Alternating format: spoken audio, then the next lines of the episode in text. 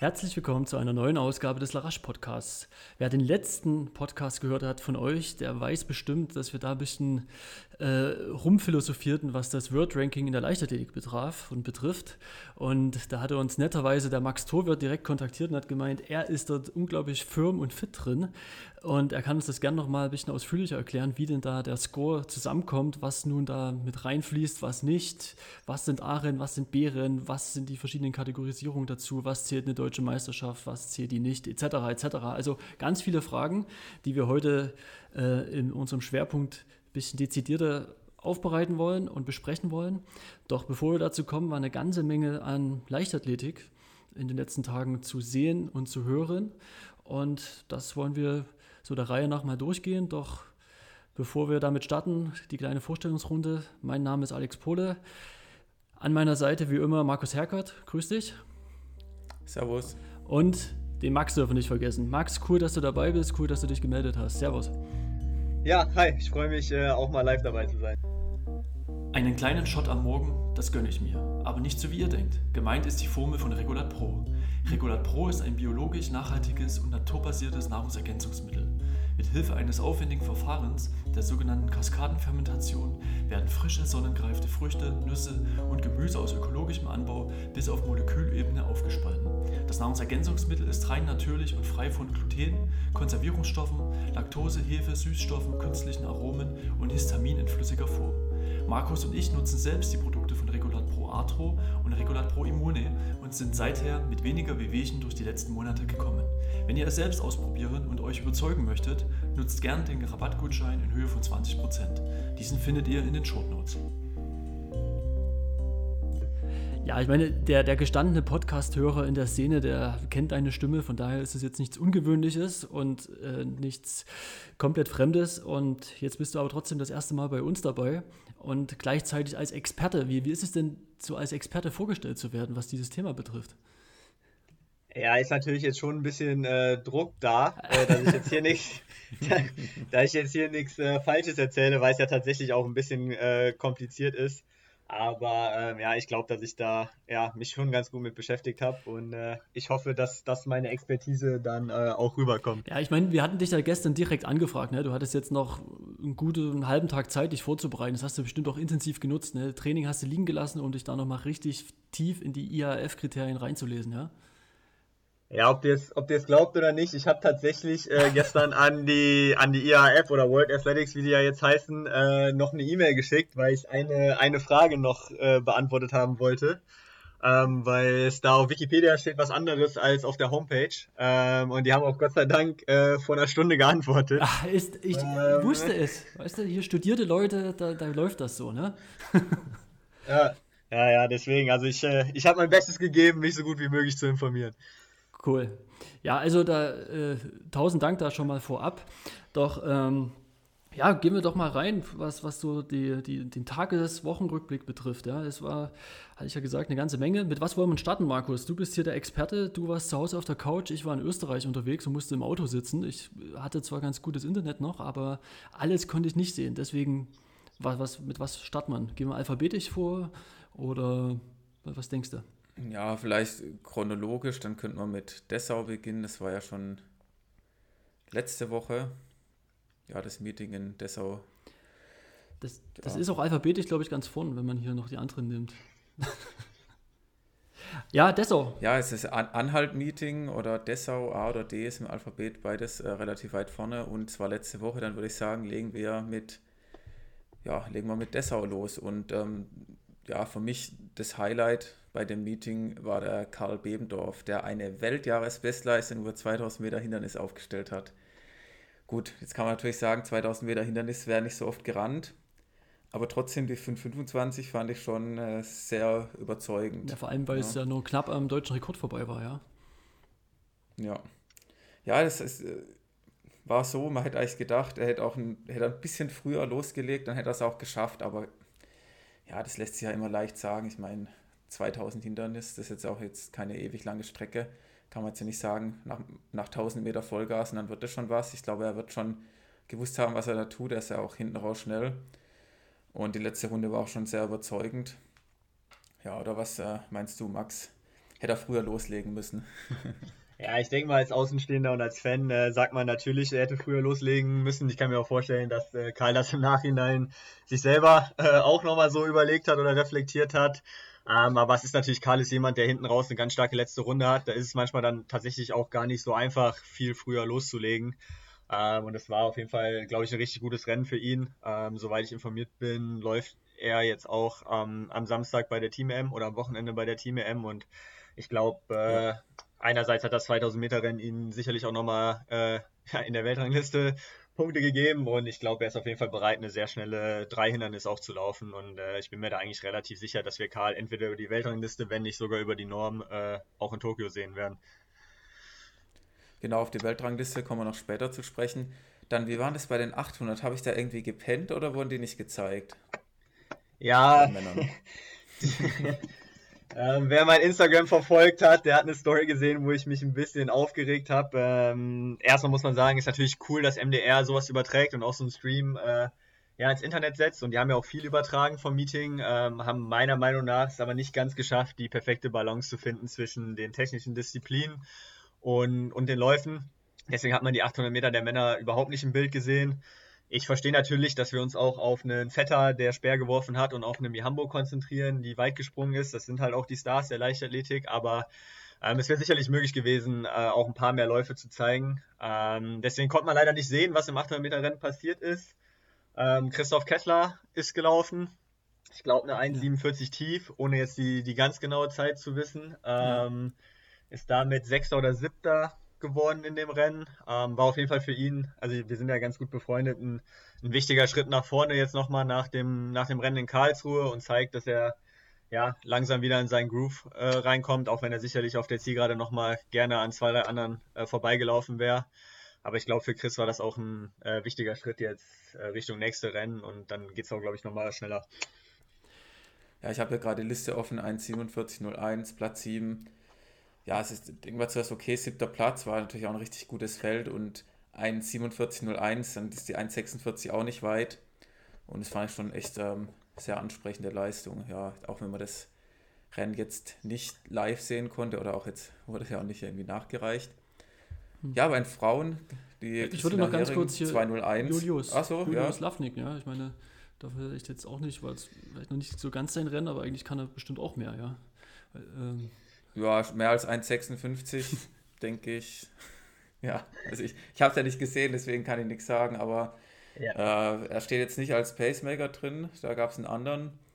Deswegen gehe ich mal davon aus, er ist irgendwie hinten raus gestorben, aber ich habe es ja nicht gesehen. Max, weißt du da was? Ähm, ich weiß da tatsächlich nicht mehr. Ich kann nur sagen, dass Julius auch in Wien gelaufen ist. Ähm, wo wir die 5000 gelaufen sind, ist Julius die 1500 gelaufen. Mhm. Die waren sicherlich auch nicht so, wie er sich das vorgestellt hat. Also ich glaube, es war auch auf jeden Fall über 3,50. Ähm, ich glaube sogar 3,55 oder so in der Region.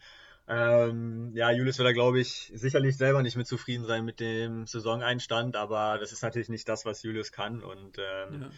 da denke ich mal, dass, ja, wenn er das mit seinem Trainer analysiert, dass da auch in den nächsten Wochen äh, noch andere Leistungen bei rauskommen. Ja. Und auch, auch, auch Konrad Kieselsperger von, aus Leipzig ist auch gelaufen als 51, nur mal zur Vollständigkeit hier. Noch recht junger Athlet, 22, 21. Ja. Ja, dann äh, Alex, was meinst du? Hast, du? hast du die Gesa gesehen? Nee. Im 800 Meter Rennen. Ich, ich, ich habe zwar gewusst, dass sie startet über 800, aber irgendwie als der Startschuss gefallen ist, habe ich sie dann auch nicht mehr gesehen. Hat sich gut versteckt. Ja, es ist, ist gut angekündigt worden, ne? Aber was. Also war nicht am Start offensichtlich. Doch, doch, doch, das doch, ist 205 gelaufen, ja. Aber auch kam, wurde nicht übertragen, oder was ist jetzt der. Nee, also wurde auch über, wurde übertragen, der 800 Meter der Frauen wurde dann übertragen. Ähm, Gesa ist in dem Feld ähm, ja auch so ein bisschen im Mittelfeld mitgeschwommen und war auch irgendwie so ein bisschen so, dass man sie im Rennen irgendwie gar nicht so richtig erkannt hat. Ja, ähm, genau. auch wenn eine 205, denke ich, für Gesa als Einstieg äh, über 800 Meter auf jeden Fall eine, eine solide Zeit ist. Also da wird sie, glaube ich, auch nicht unzufrieden mit sein. Ähm, aber da dann auch ja, Fischi um Sieg mitgelaufen ist und auch die anderen deutschen Mädels äh, um, um Tanja und, und Maite Kohlberg auch vorne mit waren, äh, war irgendwie der Augenmerk dann gar nicht mehr so auf Gesa, sondern, sondern auf den anderen Deutschen. Also. Und ja, die Tanja, die kann sich auch immer richtig hart quälen hinten raus. Also wenn man dann so die Zielkamera sieht, ich glaube, die hat Laktat immer von über 20 im Ziel. So rein visuell betrachtet. Das ganze Gegenteil von, ähm, ich habe jetzt den, den Reling, kommen wir auch noch dazu, den Zieleinlauf gesehen von, äh, ach, wie heißt die Münchnerin? Ich bin gerade total. Kati Trost. Kati Trost, genau. Und die läuft ja immer ganz, ganz locker. Also das war nochmal so eine Zeitlupe da.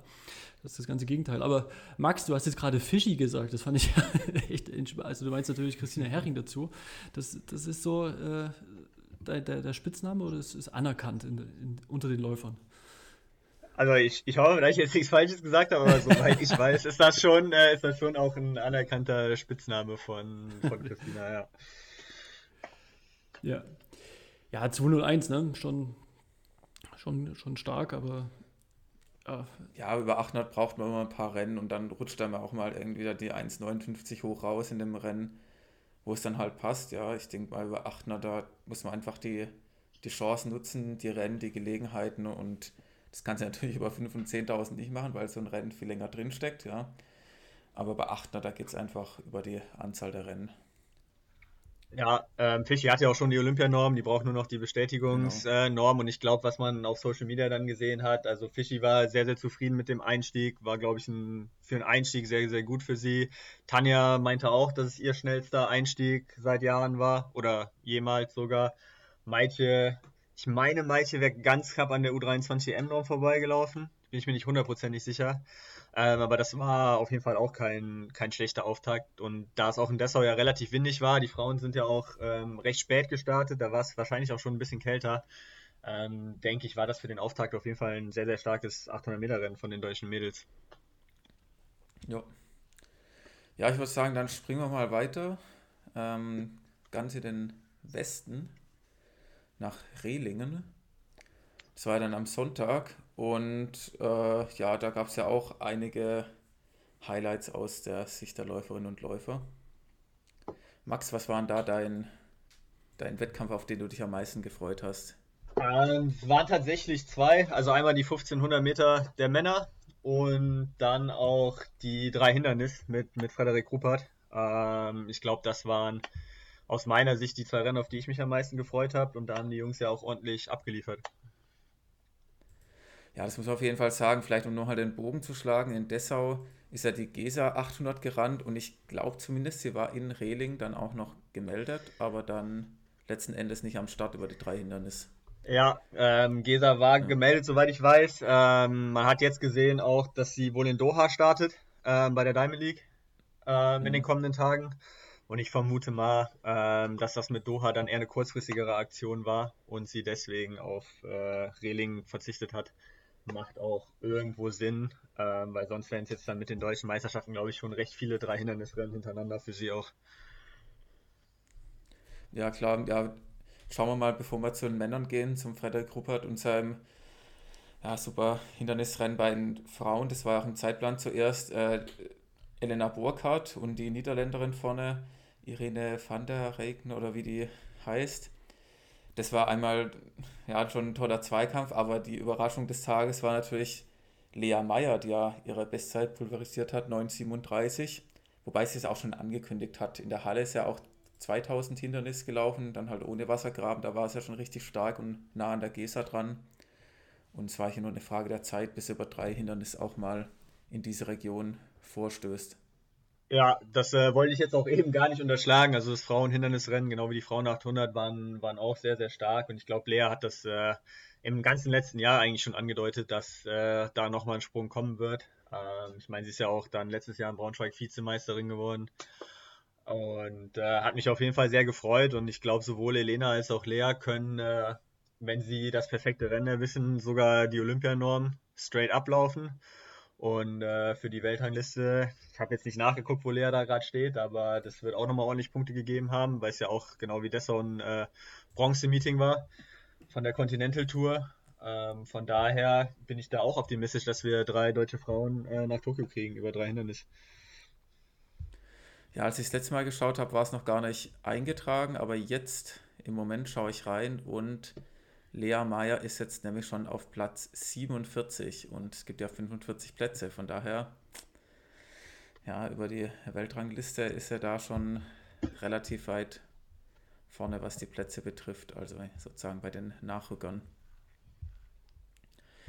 Ja, und dann äh, kommen wir vielleicht zu, zu deinem Highlight-Rennen, zu deinem ersten 1500 Meter Männer. Da war ja eine Zeit angekündigt, also zumindest in dem Stream, gut, ich meine, der, der dann kommentiert hat, hat ein bisschen viel geredet, was jetzt auch nicht alles immer ganz so, ja, vielleicht immer korrekt war. Gemeint, die wollten eine 3,33 rennen, das sei das äh, erklärte Ziel. Da habe ich schon gestaunt, ja, 3,33 als Ziel ausgeben. War es jetzt nicht ganz am Ende, aber ja, Robert Fagen ist dann Bestzeit gelaufen über 1500 und 1500 wird er auch am Wochenende bei der Team EM laufen dann als 800 Meter Spezialist. Genau, also Reling, ich bin jetzt auch schon ein paar Mal in Reling 1500 gelaufen. Das ist irgendwie immer ein bisschen so, dass Reling eine 333, 334 ankündigt. ähm, das kommt dann nie ganz dabei raus, aber eine 336, 337 äh, wird das Rennen dann immer, und das sind ja auch immer noch äh, starke Zeiten. Ich glaube, Robert, muss man sagen, hat jetzt auf jeden Fall einen Lauf, ist ja auch schon davor ähm, in Leipzig äh, 1,46,04 oder so gelaufen, über 800, hat da eine neue Bestzeit ja. aufgestellt. Ähm, jetzt eine riesen Bestzeit über 1500. Ähm, der hat auf jeden Fall gerade einen Lauf. Steht auch in der 800 Meter Bestenliste relativ gut da. Und ähm, das war schon beeindruckend zu sehen. Und ich glaube auch, dass er sich noch ein bisschen steigern kann über 1500. Auch was man so vom Training her mitbekommen hat, haben die im Ausdauerbereich schon auch äh, sehr, sehr gut gearbeitet. Und es macht auf jeden Fall Freude, dass nach seinem Verletzungsproblem und dann hatte er auch Corona, dass jetzt äh, so gut bei ihm funktioniert. Und da kommt auf jeden Fall einer jetzt, ob er dann 800 oder 1500 läuft, der glaube ich auch ähm, ja, sich in die europäische Spitze mit vorarbeiten kann. Ja, hast du Mohammed gesehen über die 1500? Das war auch was, was ich völlig übersehen habe, dass er am Start war. Da ist auch 3,39, 99 gelaufen in dem Lauf. Das war schon auch ähm, schon eine ganz anständige Zeit für einen Langstreckler.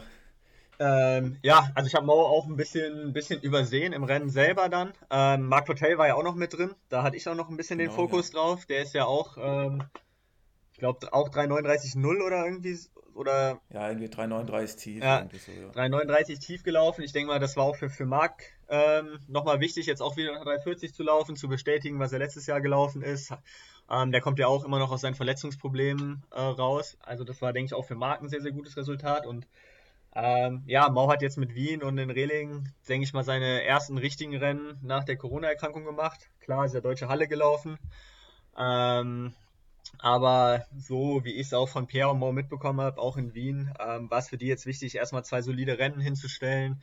Ähm, ja, zu checken, dass alles auf dem richtigen Weg ist. Und ähm, ich glaube, die trauen sich auch beide sowohl über 5 als auch über 1500 noch äh, deutlich mehr zu. Ähm, es war trotzdem U23 EM-Norm für Mo. Und ich glaube auch, dass Mo jemand ist, der in den Bereich äh, 338, 337 reinlaufen kann. Ja. Äh, ein, dann, eine Sache äh, noch, äh, was, was ja, mir hier auffällt. Ähm, Bob Bertemes, der ist ja, ich, ihr kennt ihn bestimmt auch von den tollen Videos auf Instagram. Äh, ja, in erster Linie ist er Kugelstoßer. ja, also, das hat mich ja auch genau, wenn du dir die Ergebnisliste anschaust. Aber, Der doppelte Bob. Ähm, aber es ist eine Namensdopplung, oder? Ja, ja. 83 äh, und ja, 84. Guck dir mal den Kugelstoß-Bob an. Ich glaube nicht, dass der 1500 Also ich, ich war jetzt nämlich kurz irritiert und dachte so, hä? Und ich fand das aber ganz, ganz lustig. Aber er hat aufgegeben, weil er sieht, wie gesagt, immer recht fit aus und ähm, na gut. Ja, muss ja noch Kugelstoßen. ja. Gut. Aber bei Max, kennst, kennst du Bob zufällig? Ähm, nicht näher jetzt. Ähm, also ich kenne es natürlich auch über, über Instagram und ist natürlich auch krass, was er sich da an Followern und an der Community äh, ja, aufgebaut hat. Ähm, vor allem, ich finde es immer interessant, also ohne das werten zu wollen, weil Bob jetzt und das meine ich jetzt ohne Disrespekt oder so, jetzt mhm. natürlich nicht der Läufer ist, der irgendwie unter 340 läuft.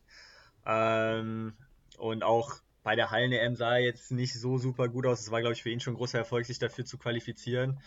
Ähm, aber ja, er nimmt die Lauf-Community mit, hat er ja seine ganzen äh, Drill-Videos. Ja, ja, die, ähm. die, sind schon geil. Also ich, die motivieren irgendwie schon, ne? Das muss man irgendwie lassen. Ja? Also wenn, wenn ich mal, also wenn, Markus, vielleicht für dich als Tipp, wenn du Bock hast, mal schnell zu laufen, guck dir vorher ein Bob Bertemes Video an und dann weißt du, wie es geht.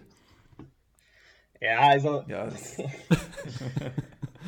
ja, äh, wenn ich Bock auf Kugelstoßen habe. nee, also ich, ich muss schon ehrlich sagen, ich bin, ich bin ja jetzt nicht der allergrößte größte Fan von und ich würde es jetzt auch, auch nicht so machen, aber ähm, für ihn ist sicherlich eine gute Möglichkeit, auch Sponsoren zu sammeln und äh, ich glaube, jeder, der irgendwie Content created und jeder, der, der Leute zum Laufen bringt, ähm, sollte irgendwie applaudiert werden, weil das macht ja die ganze Szene nur besser und äh, ja, deswegen, auch wenn es jetzt nicht mein Ding ist, äh, wünsche ich ihm da nur das Beste und er hat sich jetzt, glaube ich, auch den äh, dem belgischen Team angeschlossen so ein bisschen mit, mit Kimeli, mit Hendricks etc. Ähm, also bin ich da auch mal gespannt, ähm, ja, wie weit er es auch sportlich noch nach vorne schafft. Und, und noch trotzdem eine Frage, wie hast du die Videos genannt, diese Art Thrill-Videos? So, so sagt man das? Nee, Drill, also das englische Wort für, äh, ja, was, was, was, ja, wie nennt man das? Also halt, wenn du so Lauf-ABC machst oder so, dann heißt es halt auf Englisch Dr mhm. Drills. Okay. Äh, so habe ich es jetzt genannt, ja. Ob das richtig ist oder ein Fachbegriff ist, auch keine Ahnung.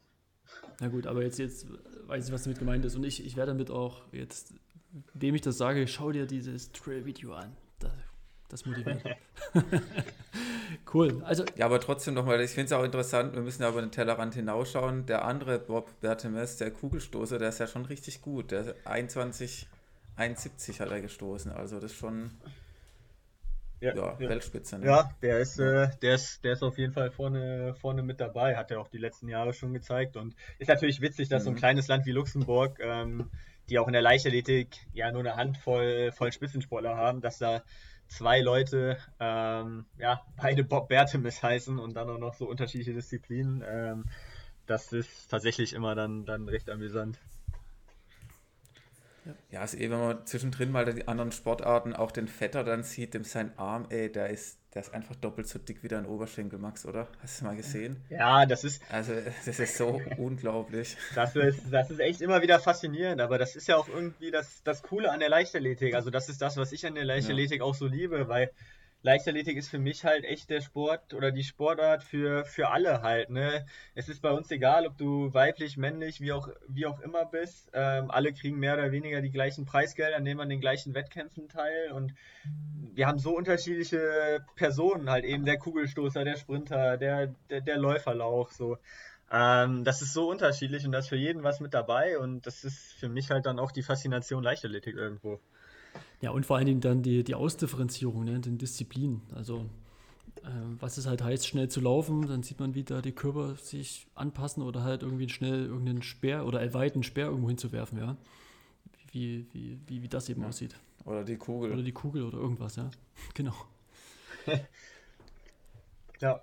Ja, es ist alles Leichtathletik. Ich meine, der eine Bob wiegt laut Wikipedia 118 Kilo. Das ist wahrscheinlich fast exakt das Doppelte wie so ein ja, 60, 58 Kilo Langstreckler. Ich finde das schon unglaublich, wie unterschiedlich man dann doch trainieren muss für andere Leichtathletik-Unterdisziplinen. Das finde ich schon beeindruckend. Auch wenn man es im Fernsehen dann nebeneinander sieht, die haben eigentlich sportmäßig dann in der, innerhalb der Leichtathletik wenig miteinander zu tun. Ja, definitiv. Und ich meine, man drückt sich natürlich auch immer gegenseitig äh, Sprüche. Also wir Läufer gegen die Sprinter oder dann auch mal gegen die Werfer, wenn wir irgendwie da im Regen und Kälte draußen laufen müssen und die da in der Halle, ähm, ich sage jetzt mal böse, ein bisschen rumchillen können. Ähm, da drückt man sich natürlich immer Sprüche, aber das ist halt das Coole. Man begegnet so vielen verschiedenen Menschen und es ist auch, wenn du mhm. leicht, deswegen verstehe ich auch immer nicht, warum nicht mehr Leichtathletik auch irgendwie in der Schule gemacht wird, weil das ist, halt auch eine Sportart, wo am Ende des Tages es schwierig ist, so richtig jemanden auszugrenzen, weil ja, wenn er halt nicht so gut laufen kann, dann machst du halt danach, nach der Lauf, nach dem Laufblock machst du halt irgendwie ein bisschen was im Werfen und dann dreht sich das Blatt direkt. Und ähm, das ist schon was, was glaube ich auch in der Leichtathletik recht einzigartig ist und die Sportart so besonders macht. Ja, auf jeden Fall. Und ähm, ja, ich würde sagen, jetzt schlagen wir mal wieder den Bogen zu unserer Paradedisziplin, zum Laufen. Hindernis aber. Wo wir uns äh, nee, zumindest vielleicht, ja genau, zum Hindernislaufen. Frederik Ruppert, wann ist er euch das erste Mal so richtig aufgefallen? Ja, ich kenne. Also wir 2019, also so, so wo er richtig so bei der U23 EM, wo er dann Europameister wurde. Das war das erste Mal, wo ich so ja. ihn so richtig aktiv wahrgenommen habe. Ja, ähm, Frederik, der kommt ja vom SC Mühl und startet auch noch für den SC Mühl. Ähm, das ist, meine mhm. ich, auch LV Nordrhein, wenn ich mich jetzt nicht ganz täusche. Zumindest ist es äh, Nordrhein-Westfalen. Ähm, also ich bin schon, schon früher auch mal verschiedene Wettkämpfe gegen ihn gelaufen und Frederik ist für mich ein absolutes Phänomen. Also ich kenne ihn null. Ich glaube, ich habe auch noch nicht wirklich mit ihm ein Wort gewechselt. Ähm, aber das ist. aber, aber, das klingt das jetzt schon sehr souverän, als wenn ihr euch schon ewig kennt. nee, aber das ist. Das ist halt jemand, der fliegt irgendwie so komplett unterm Radar immer. Der ist mhm. nicht groß auf Social Media, der läuft auch nicht viele Wettkämpfe. Dann siehst du ihn noch mal eine ganze Hallensaison einfach gar nicht. So, man, man hört nichts, man sieht nichts. Ähm, aber dass er halt schnell ist und auch hinten raus schnell ist, das wusste man schon immer. Und dann hat er es halt bei der U23 EM ähm, 2019 war das, glaube ich, ähm, hat es dann halt genau. äh, ja auch auf der großen Bühne auf einmal gezeigt, dass er halt Europameister werden kann. Und wenn man sich jetzt mal überlegt, was für große Namen auch andere U23 Europameister durchaus mittlerweile sind, oder das ist ja schon, schon eine große Sache, U23 Europameister zu werden, und dann hörst du halt trotzdem irgendwie gefühlt seitdem anderthalb Jahre nichts, selbst wenn man in der Szene drin ist. Ähm, und dann kommt er wieder raus und läuft da, ja, letztens schon eine sehr, sehr starke 2000 Hindernis. Und da war es jetzt keine Überraschung, dass er da auch auf, auf drei Hindernis so eine, so eine Zeit abspult. Also das, äh, ja, ist echt wieder faszinierend, was, was da passiert in Mühl und, und wie stark er läuft. Also das ist auf jeden Fall sehr, sehr cool. Also was ich absolut faszinierend finde, er ist ja ein guter Sportler, er ist ja grundschnell. Ja. Weißt du, was seine 400 Meter Bestzeit ist? Nee. Was schätzt du? also 2018 ist sie. Ist jetzt also nicht von gestern, aber jetzt nicht irgendwie uralt. 52?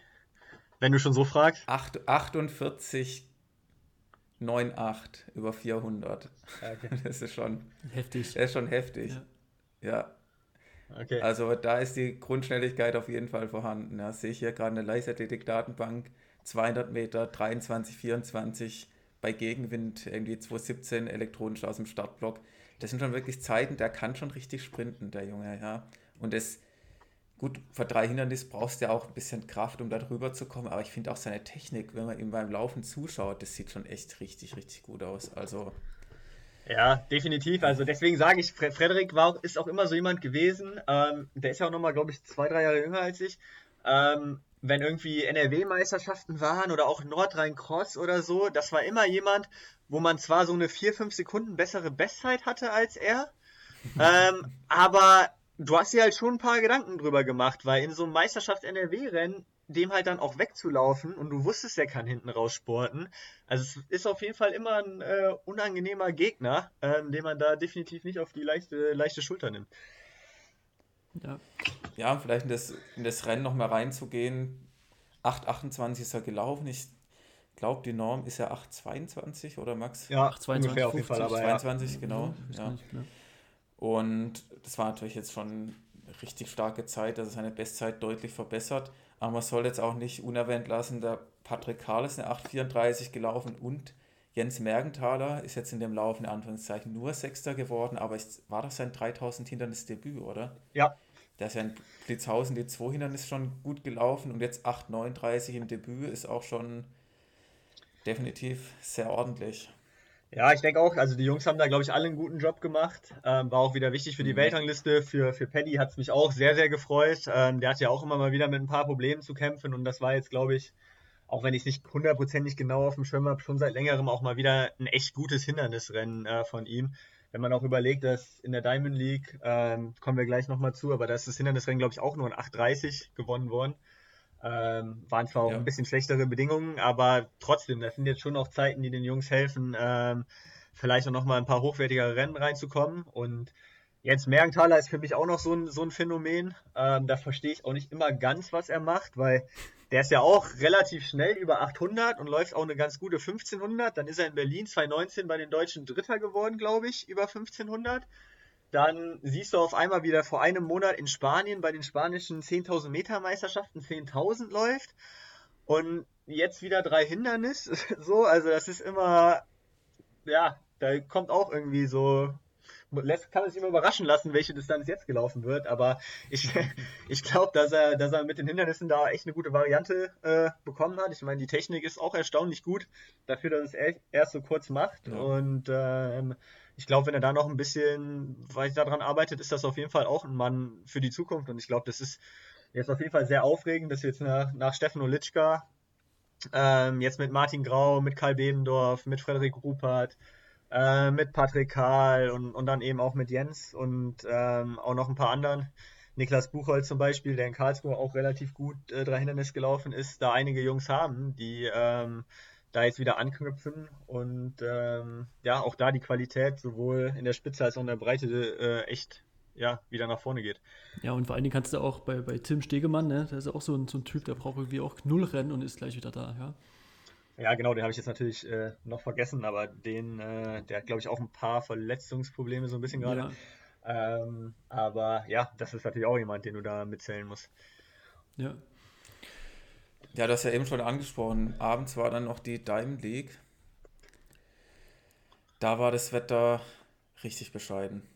Also ich habe es äh, im Stream geguckt und es war ja wirklich, da hat es gegossen aus Kübeln und es war windig und also es war überhaupt kein Wetter eigentlich zum, also wenn du da normalerweise trainieren musst, dann sagst du, ich warte mal noch ein, zwei Stunden, vielleicht wird es noch besser, geh lieber nicht vor die Türe.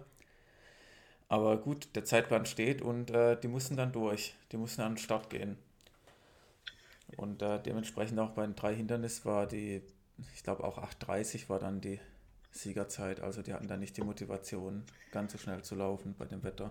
Ja, vielleicht, wenn wir ganz kurz nochmal eben bei Reling äh, ja, ja. bleiben. Wir hatten, wir hatten ja auch noch eine 1500 der Frauen und eine 800 der Frauen. Ähm, und ohne jetzt in jedes Ergebnis reinzugehen. Also ich fand es schon auch beeindruckend. Ja, guck, da bin ich schon wieder hier äh, zu schnell woanders. Gut, nee, dass du mich darauf hinweist. nee, nee, alles gut. Aber ich fand halt bei den, bei den 1500 der Frauen... Ähm, der Fischi ist eine 411 gelaufen. Also ich denke für sie auch wieder eine, mhm. eine echt solide 1500 Meter Zeit.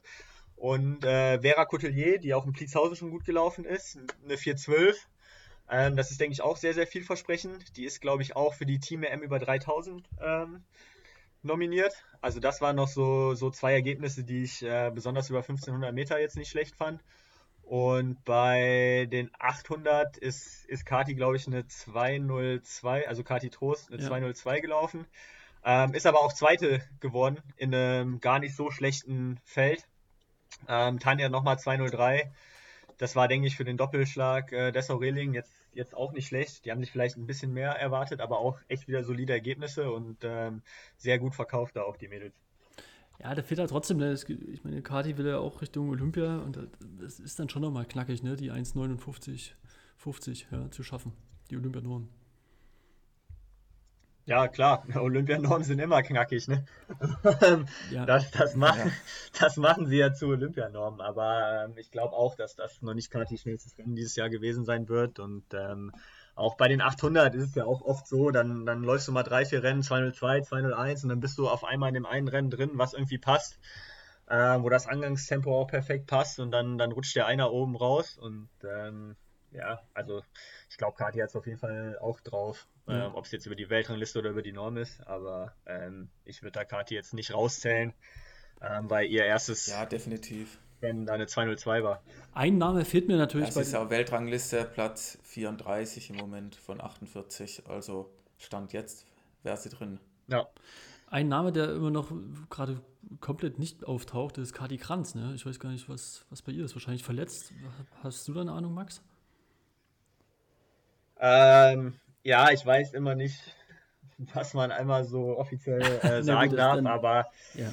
Ähm, ja, also ich glaube, äh, die ja, hoffentlich äh, kann sie bald auch in die Saison einsteigen. okay, und, gut. Äh, aber das ja. reicht uns schon hier. Wenn, ich meine, du hast die Insights, wir wollen ja nicht, ist ja auch diskret, ich meine, weil man eben auf Instagram und so gar nichts groß liest, deswegen hat es ja auch seinen Grund. Und also wenn wir sie bald sehen würden, das, das, das fehlt natürlich hier. Ich meine, sie ist auch eine, die ja äh, nicht die Startlinie scheut, ja, sondern eher da immer gut unterwegs ist und deswegen hat es mich nur gewundert in den letzten Wochen, ja. Ja, aber bei Kati Kranz vielleicht auch wirklich so, wenn es jetzt, also ich weiß jetzt nichts, deswegen, falls sie jetzt irgendwie mit einem Wehwehchen oder einer Verletzung irgendwie zu kämpfen hat, sie ist auf Platz 26 von 45 in der Weltrangliste. Ähm, da kannst du eigentlich Stand jetzt sagen, sie ist sicher dabei, ja, zu 98 Prozent und dann ist es vielleicht doch besser, wenn man dann nicht jetzt von Anfang an Rennen nach Rennen macht, sondern da noch, wenn man irgendwas hat, das ein bisschen auskuriert oder was auch immer ist. Deswegen, ähm, ja, es lohnt sich schon mal einen Blick in die Weltrangliste zu werfen, auf welchen Plätzen denn da die deutschen Athletinnen und Athleten sind. Aber bevor wir weiter auf die Weltrangliste eingehen, gehen wir nochmal kurz nach Großbritannien zur Diamond League. Yes.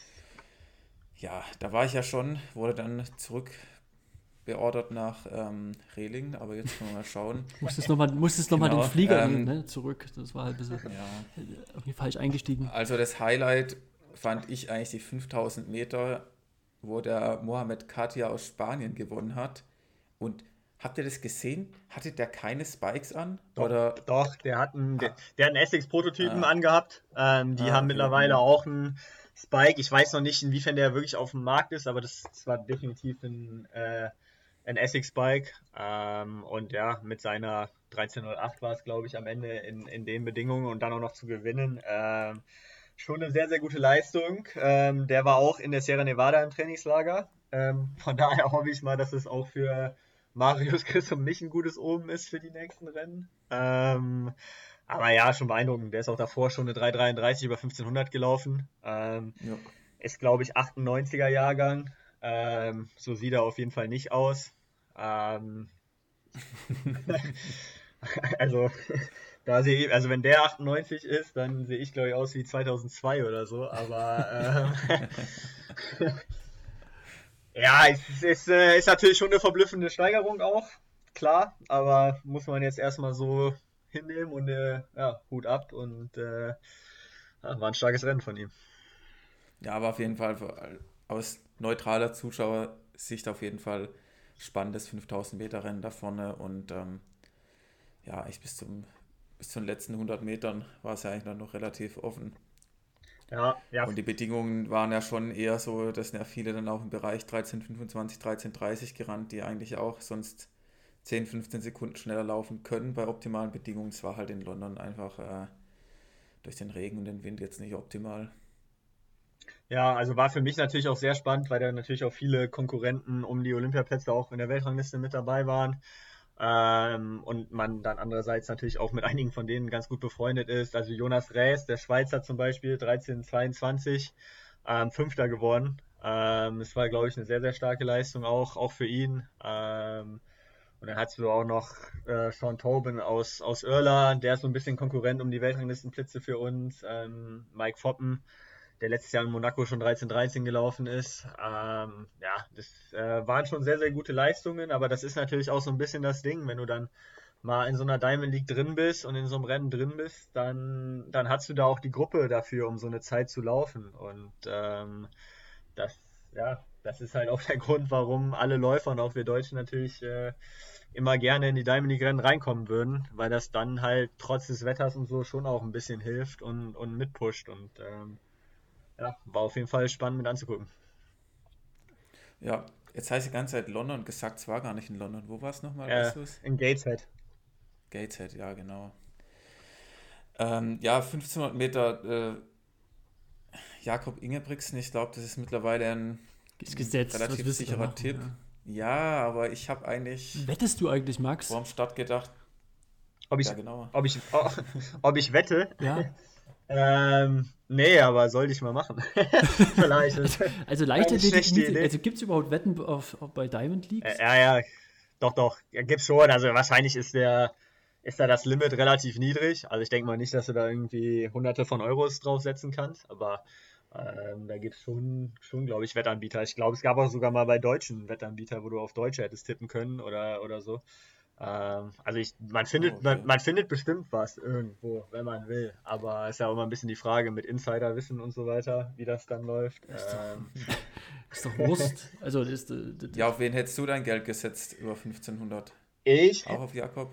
Also ja, man, natürlich muss man auf Jakob setzen. Ähm, ich, mich hätte tatsächlich nicht überrascht, wenn Oliver Hoer ähm, aus Australien hm. ähm, das Ding gewonnen hätte. Ähm, der ist auch in New York gelaufen, in der Halle, wo ich das Zwei-Meilen-Rennen gelaufen bin. Da ist er 1500 gelaufen, hat das auch in 3,32 oder so oder 3,33 auch gewonnen. Und ähm, ich war da vorher auch, als er einlaufen war, war ich auslaufen mit seinem Teamkollegen und dann sind wir zu dritt quasi ein- und ausgelaufen. Ähm, das war auf jeden Fall mega interessant und der rasiert gerade auch in den USA alles. Also der ist in den USA jetzt auch zweimal 3,33 gelaufen von vorne ähm, und beide Rennen auch gewonnen. Also hat halt immer bis 800 oder 1000 so ein Pacemaker dabei.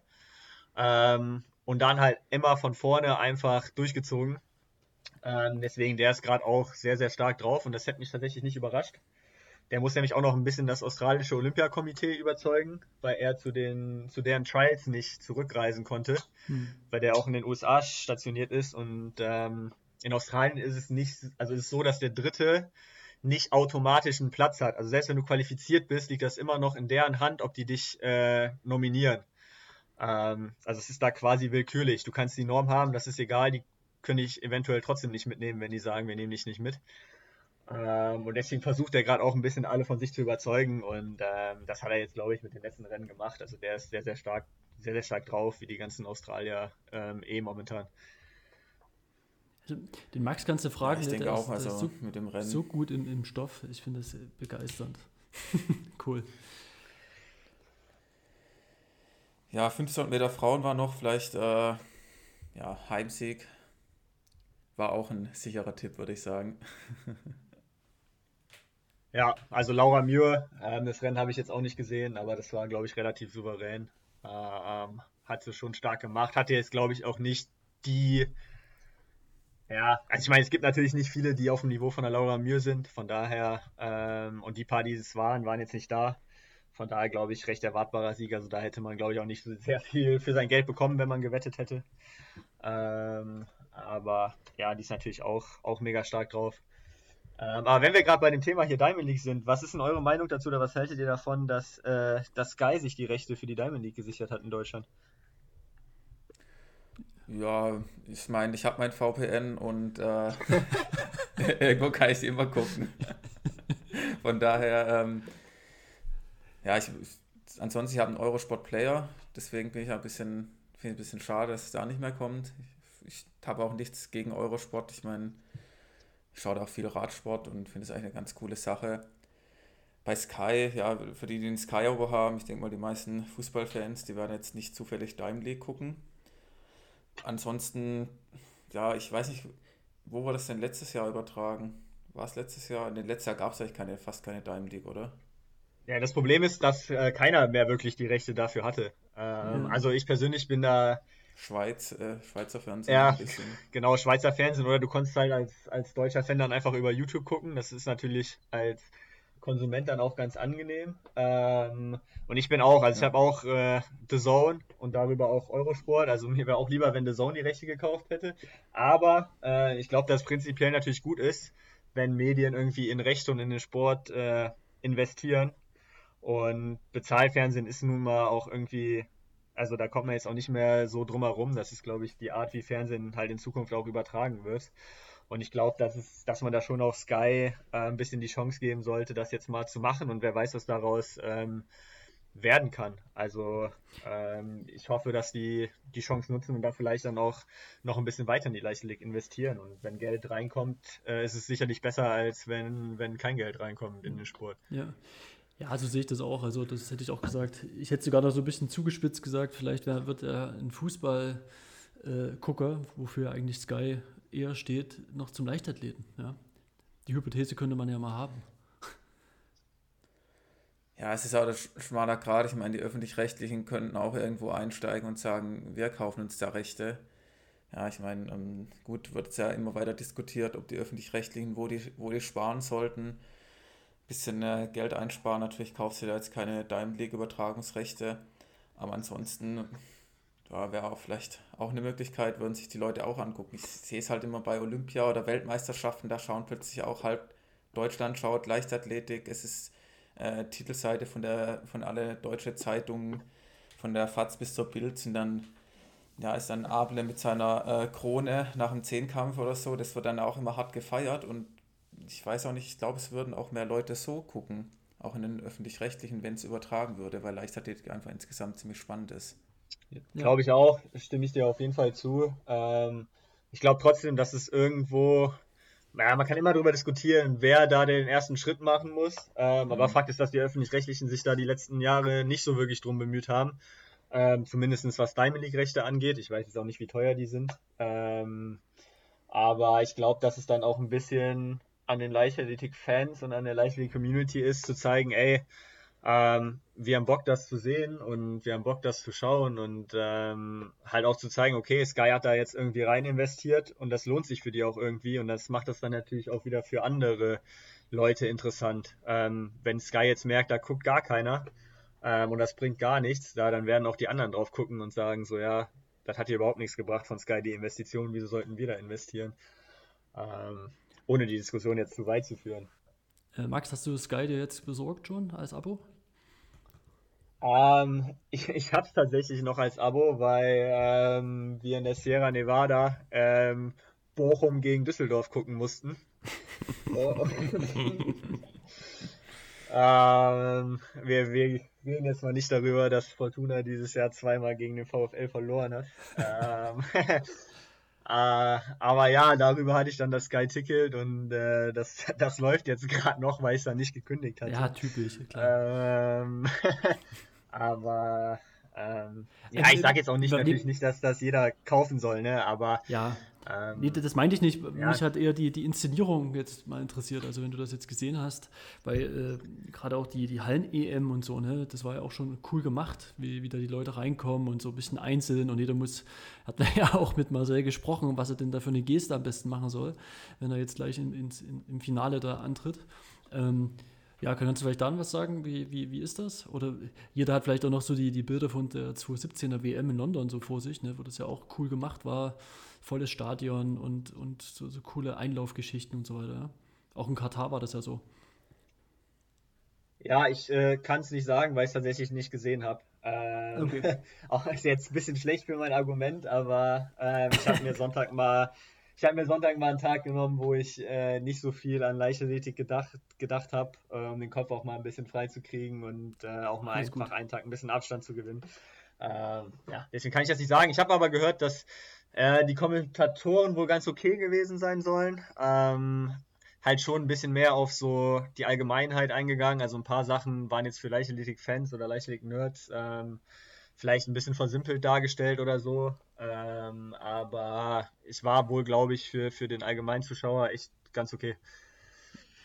Ja, Markus, ich habe dich vorher noch abgegraben. Hattest du noch äh, was dazu? Oh, äh, habe ich wahrscheinlich schon vergessen.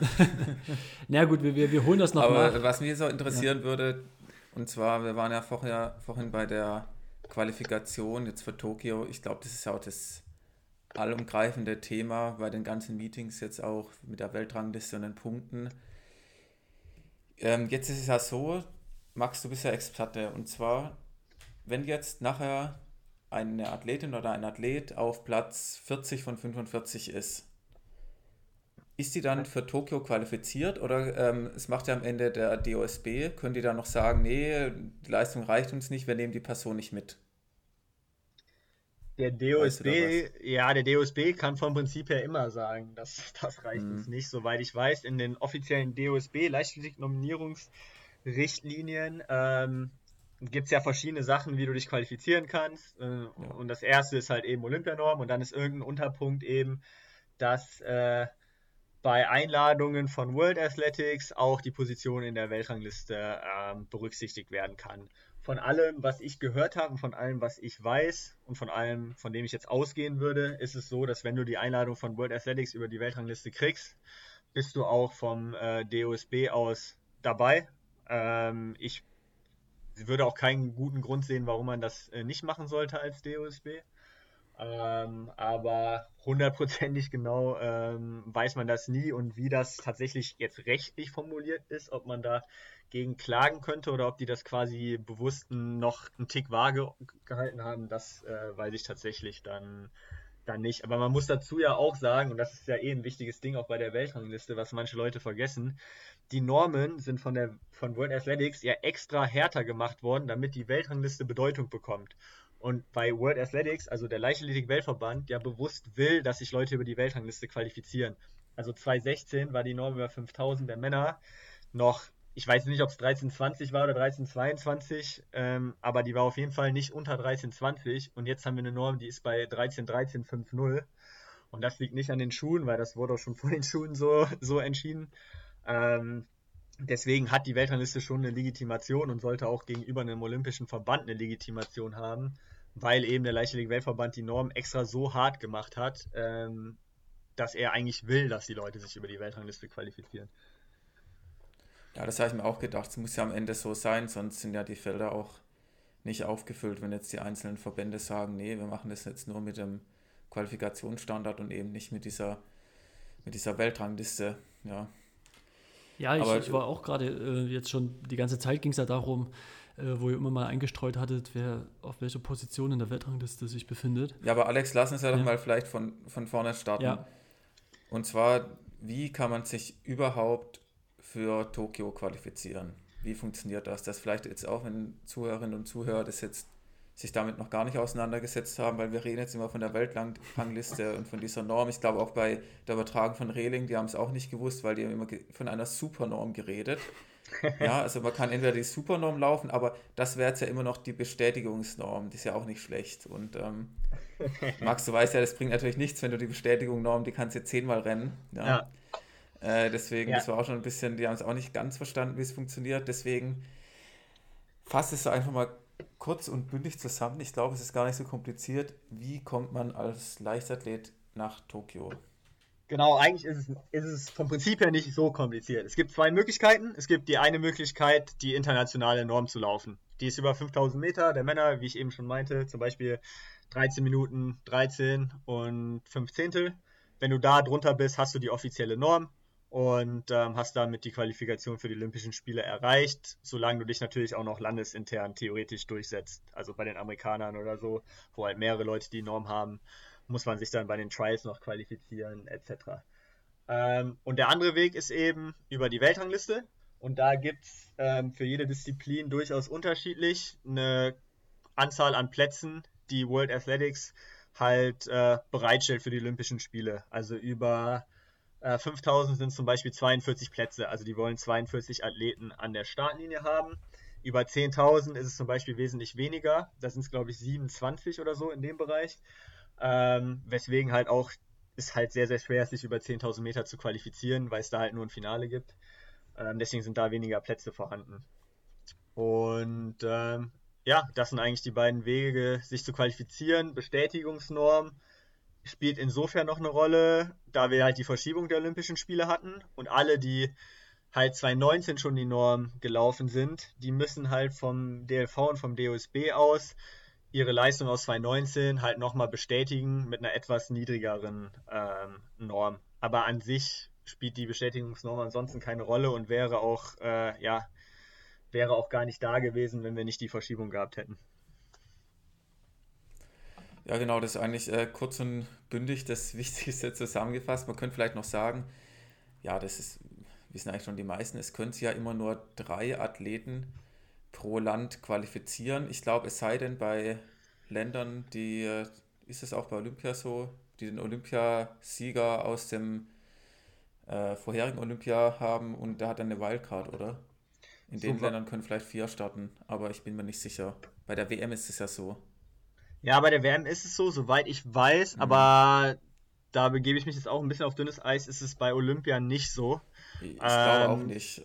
Zu, zumindest so, wie die Weltrangliste momentan aussieht und äh, veröffentlicht mhm. wird, ähm, ist es jetzt nicht so, dass da irgendein Land vier, ähm, vier Startplätze hat, so wie ich das Ganze sehe. Von daher glaube ich, dass es nicht so ist. Es können halt genau wie du schon gesagt hast, äh, nur drei Athleten pro Land antreten und das ist dann halt den Ländern ein bisschen überlassen, ähm, wie die die Leute auswählen ähm, und ob sie überhaupt drei schicken oder ob sie zwei schicken oder wie auch immer die das dann machen. Und in den USA gibt es zum Beispiel Trials, das ist bei uns ein bisschen anders in Deutschland. Aber ja, somit ähm, zählt dann auch für die Weltrangliste. Das ist dann nämlich, äh, da fängt es dann schon an, ein bisschen komplizierter zu werden. Es gibt halt die normale Weltrangliste, wo alle Athleten gelistet sind.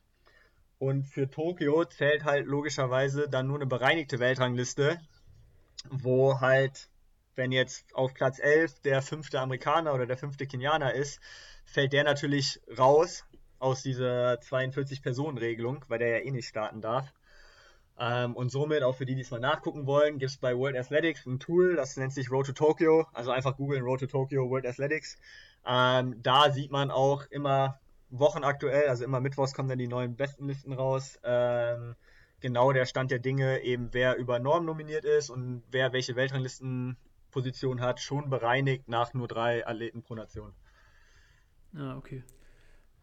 Ja, da kann man auch wirklich sagen, was du auch schon mal gemeint hast, dass es zum Beispiel für die deutschen Athleten und Athleten doch eher ein Vorteil ist, diese, dieses Listensystem. Also es ist natürlich jetzt nicht, nicht so übersichtlich insgesamt, wo man jetzt sagen kann, oder man muss halt bis zum Ende warten, bis alle gelaufen sind, bis der Qualifikationszeitraum auch beendet ist, weil es kann sich ja täglich da eigentlich noch was ändern. Aber ansonsten ist es dann schon ein Vorteil, dass man einfach sich so ein bisschen so ein, ein Konto aufbauen kann. Zum Beispiel Richard Ringer, der jetzt äh, Marathon rennt, aber bei dem sind jetzt auch drei Ergebnisse drin aus 2019. Also er profitiert jetzt ja im olympischen Jahr 2021 von seinen Ergebnissen aus 2019. Gut, ist auch ein bisschen der Corona-Situation geschuldet. Trotzdem, er ist ja in Heusten 13, 14 gelaufen, das wäre jetzt ja nicht die Norm, das ist ja, wie du gesagt hast, bei 13, 13. Ohne dieses Listensystem, früher hat man gesagt, naja, war wohl nichts. Norm nicht geschafft, aber jetzt kriegt er halt dafür knapp 1200 Punkte und ähm, dadurch eine bessere Platzierung der Liste. Ja, andererseits könnte er jetzt auch sagen, naja, ohne das Listensystem, früher war die Norm 1320, wäre ich eine 1313 gerannt, hätte ich mir keine Sorgen mehr machen müssen. Aber ja. insgesamt kann man eigentlich schon sagen, ich glaube, durch die Liste qualifizieren sich im Endeffekt jetzt aus Deutschland mehr Athleten am Ende. Ja, das, das werden wir jetzt am Ende sehen. Ähm, das muss man, das genau wie du es gerade gesagt hast, äh, das ist halt die Frage. Worüber qualifizieren sich mehr Leute? Über die Liste oder wenn die Norm weiter bei 1322 oder so gewesen, gewesen wäre? Das, äh, das werden wir jetzt halt dann äh, Ende Juni, Anfang Juli sehen. Ähm, aber ich glaube auf jeden Fall, dass es kein Nachteil ist, wenn man sich ein bisschen geschickt anstellt und ähm, halt auch guckt, wo eben Chancen sind von dieser Weltrangliste ein Nachteil, den wir in Deutschland halt haben, gerade im Laufbereich, ist, dass wir halt kein Diamond League Rennen hier haben. Unsere höchsten heimischen Rennen, die wir haben, sind C-Kategorie-Rennen von der Continental Tour, eben Dessau und, und Rehlingen, ähm, wo es halt, äh, ja, jetzt greife ich vielleicht ein bisschen vor, aber wo es halt nicht so super, oder da gibt es schon viele Platzierungspunkte, aber halt nicht so viele Platzierungspunkte wie in der Diamond League zum Beispiel. Und man hat es jetzt auch in Gateshead gesehen, dadurch, dass es halt eine Diamond League in England ist, sind halt auch zwei, drei Engländer mehr ins Rennen reingekommen, als äh, Engländer, die es vielleicht sonst bei einer deutschen Diamond League geschafft hätten. Ähm, und das ist ein bisschen der Nachteil, den wir hier haben. Dafür haben wir mit Karlsruhe einen World Indoor Tour Stopp in Deutschland. Das ist sicherlich schon mal hilfreich. Ähm, und klar, ein Kritikpunkt, den der Marcel, glaube ich, auch geäußert hatte und, und der auch richtig ist, ist es halt extrem wichtig, in hochwertige Rennen zu kommen.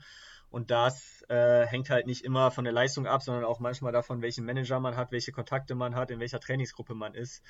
Und das ist natürlich schon oder kann frustrierend sein. Ja, genau. Mit, äh, vielleicht um da ein Beispiel zu nennen, die Karte Trost ist ja über 800 Meter auf Platz 34 von 48. Also sieht äh, Stand jetzt gar nicht so schlecht aus. Und ja mit Abstand bestes Ergebnis ist äh, der Indoor Grand Prix in äh, Glasgow aus 2020. Da ist er 1000 Meter gelaufen in der Halle in 2,37 und ist Dritte geworden. Und da das Kategorie A ist, gibt es einerseits für die Zeit, weil 2,37 natürlich echt schnell ist, viele Punkte, aber noch 110 Punkte für den Platz. Und früher hätte natürlich ein 1000 Meter Rennen in der Halle, wäre für Olympia völlig egal gewesen. Das hätte überhaupt nichts gebracht. Da hättest du nichts damit anfangen können. Genau, und das ist zum Beispiel eine dieser Chancen, von denen ich eben geredet habe. Und wenn wir es vielleicht nochmal wieder ein bisschen zurückspulen, die Weltrangliste funktioniert im Endeffekt so, dass du, ähm, also alle deine Ergebnisse zählen erstmal für die Weltrangliste. Also alle deine Ergebnisse werden registriert und pro Disziplin zählen unterschiedlich deine besten fünf oder drei Resultate mit rein. Also über 800, 1500 brauchst du fünf Ergebnisse, um in die Wertung zu kommen. Und über 5000 brauchst du zum Beispiel drei Ergebnisse, um in die Wertung zu kommen. Und über 10.000 zwei Ergebnisse. Ähm, und du kriegst für jedes Rennen, was man hat, ähm, eine Gesamtpunktzahl. Und die Gesamtpunktzahl besteht einerseits aus der Zeit, die du gelaufen bist, also der Punktzahl, die du für die Zeit bekommst und die Punktzahl, die du für die Platzierung bekommst. Das heißt, wenn ich jetzt hier zu Hause in Düsseldorf mich auf eine Bahn stelle, es ist ein offizieller Wettkampf und ich laufe da 13 Minuten 30, kriege ich für die Zeit genau die gleiche Punktzahl, die ich auch bei einer Diamond League für eine 13.30 bekomme. Mhm. Aber ich würde hier in Düsseldorf beim Wettkampf äh, ja nicht keine, aber kaum Platzierungspunkte bekommen, weil eben der Wettkampf nicht hochwertig ist. Und bei der Diamond League würde ich eben, wenn ich dann Fünfter, Sechster, Siebter werde, ähm, ja, eine relativ hohe Platzierungspunktzahl bekommen. Und eben diese beiden Punktzahlen, also einmal Zeit, einmal Platzierung, für jedes Rennen werden halt zusammengerechnet. Das nennt sich dann Performance Score. Und ähm, über 5000 ist dann eben so, dass deine drei besten Performance Scores ähm, zusammengerechnet werden und dann durch drei geteilt werden, also der Durchschnitt ausgerechnet wird. Über 1500 wäre es eben so, dass deine fünf besten Performance Scores ähm, zusammengerechnet werden und durch fünf geteilt werden. Und das ist dann die Punktzahl, die du für die Weltrangliste hast.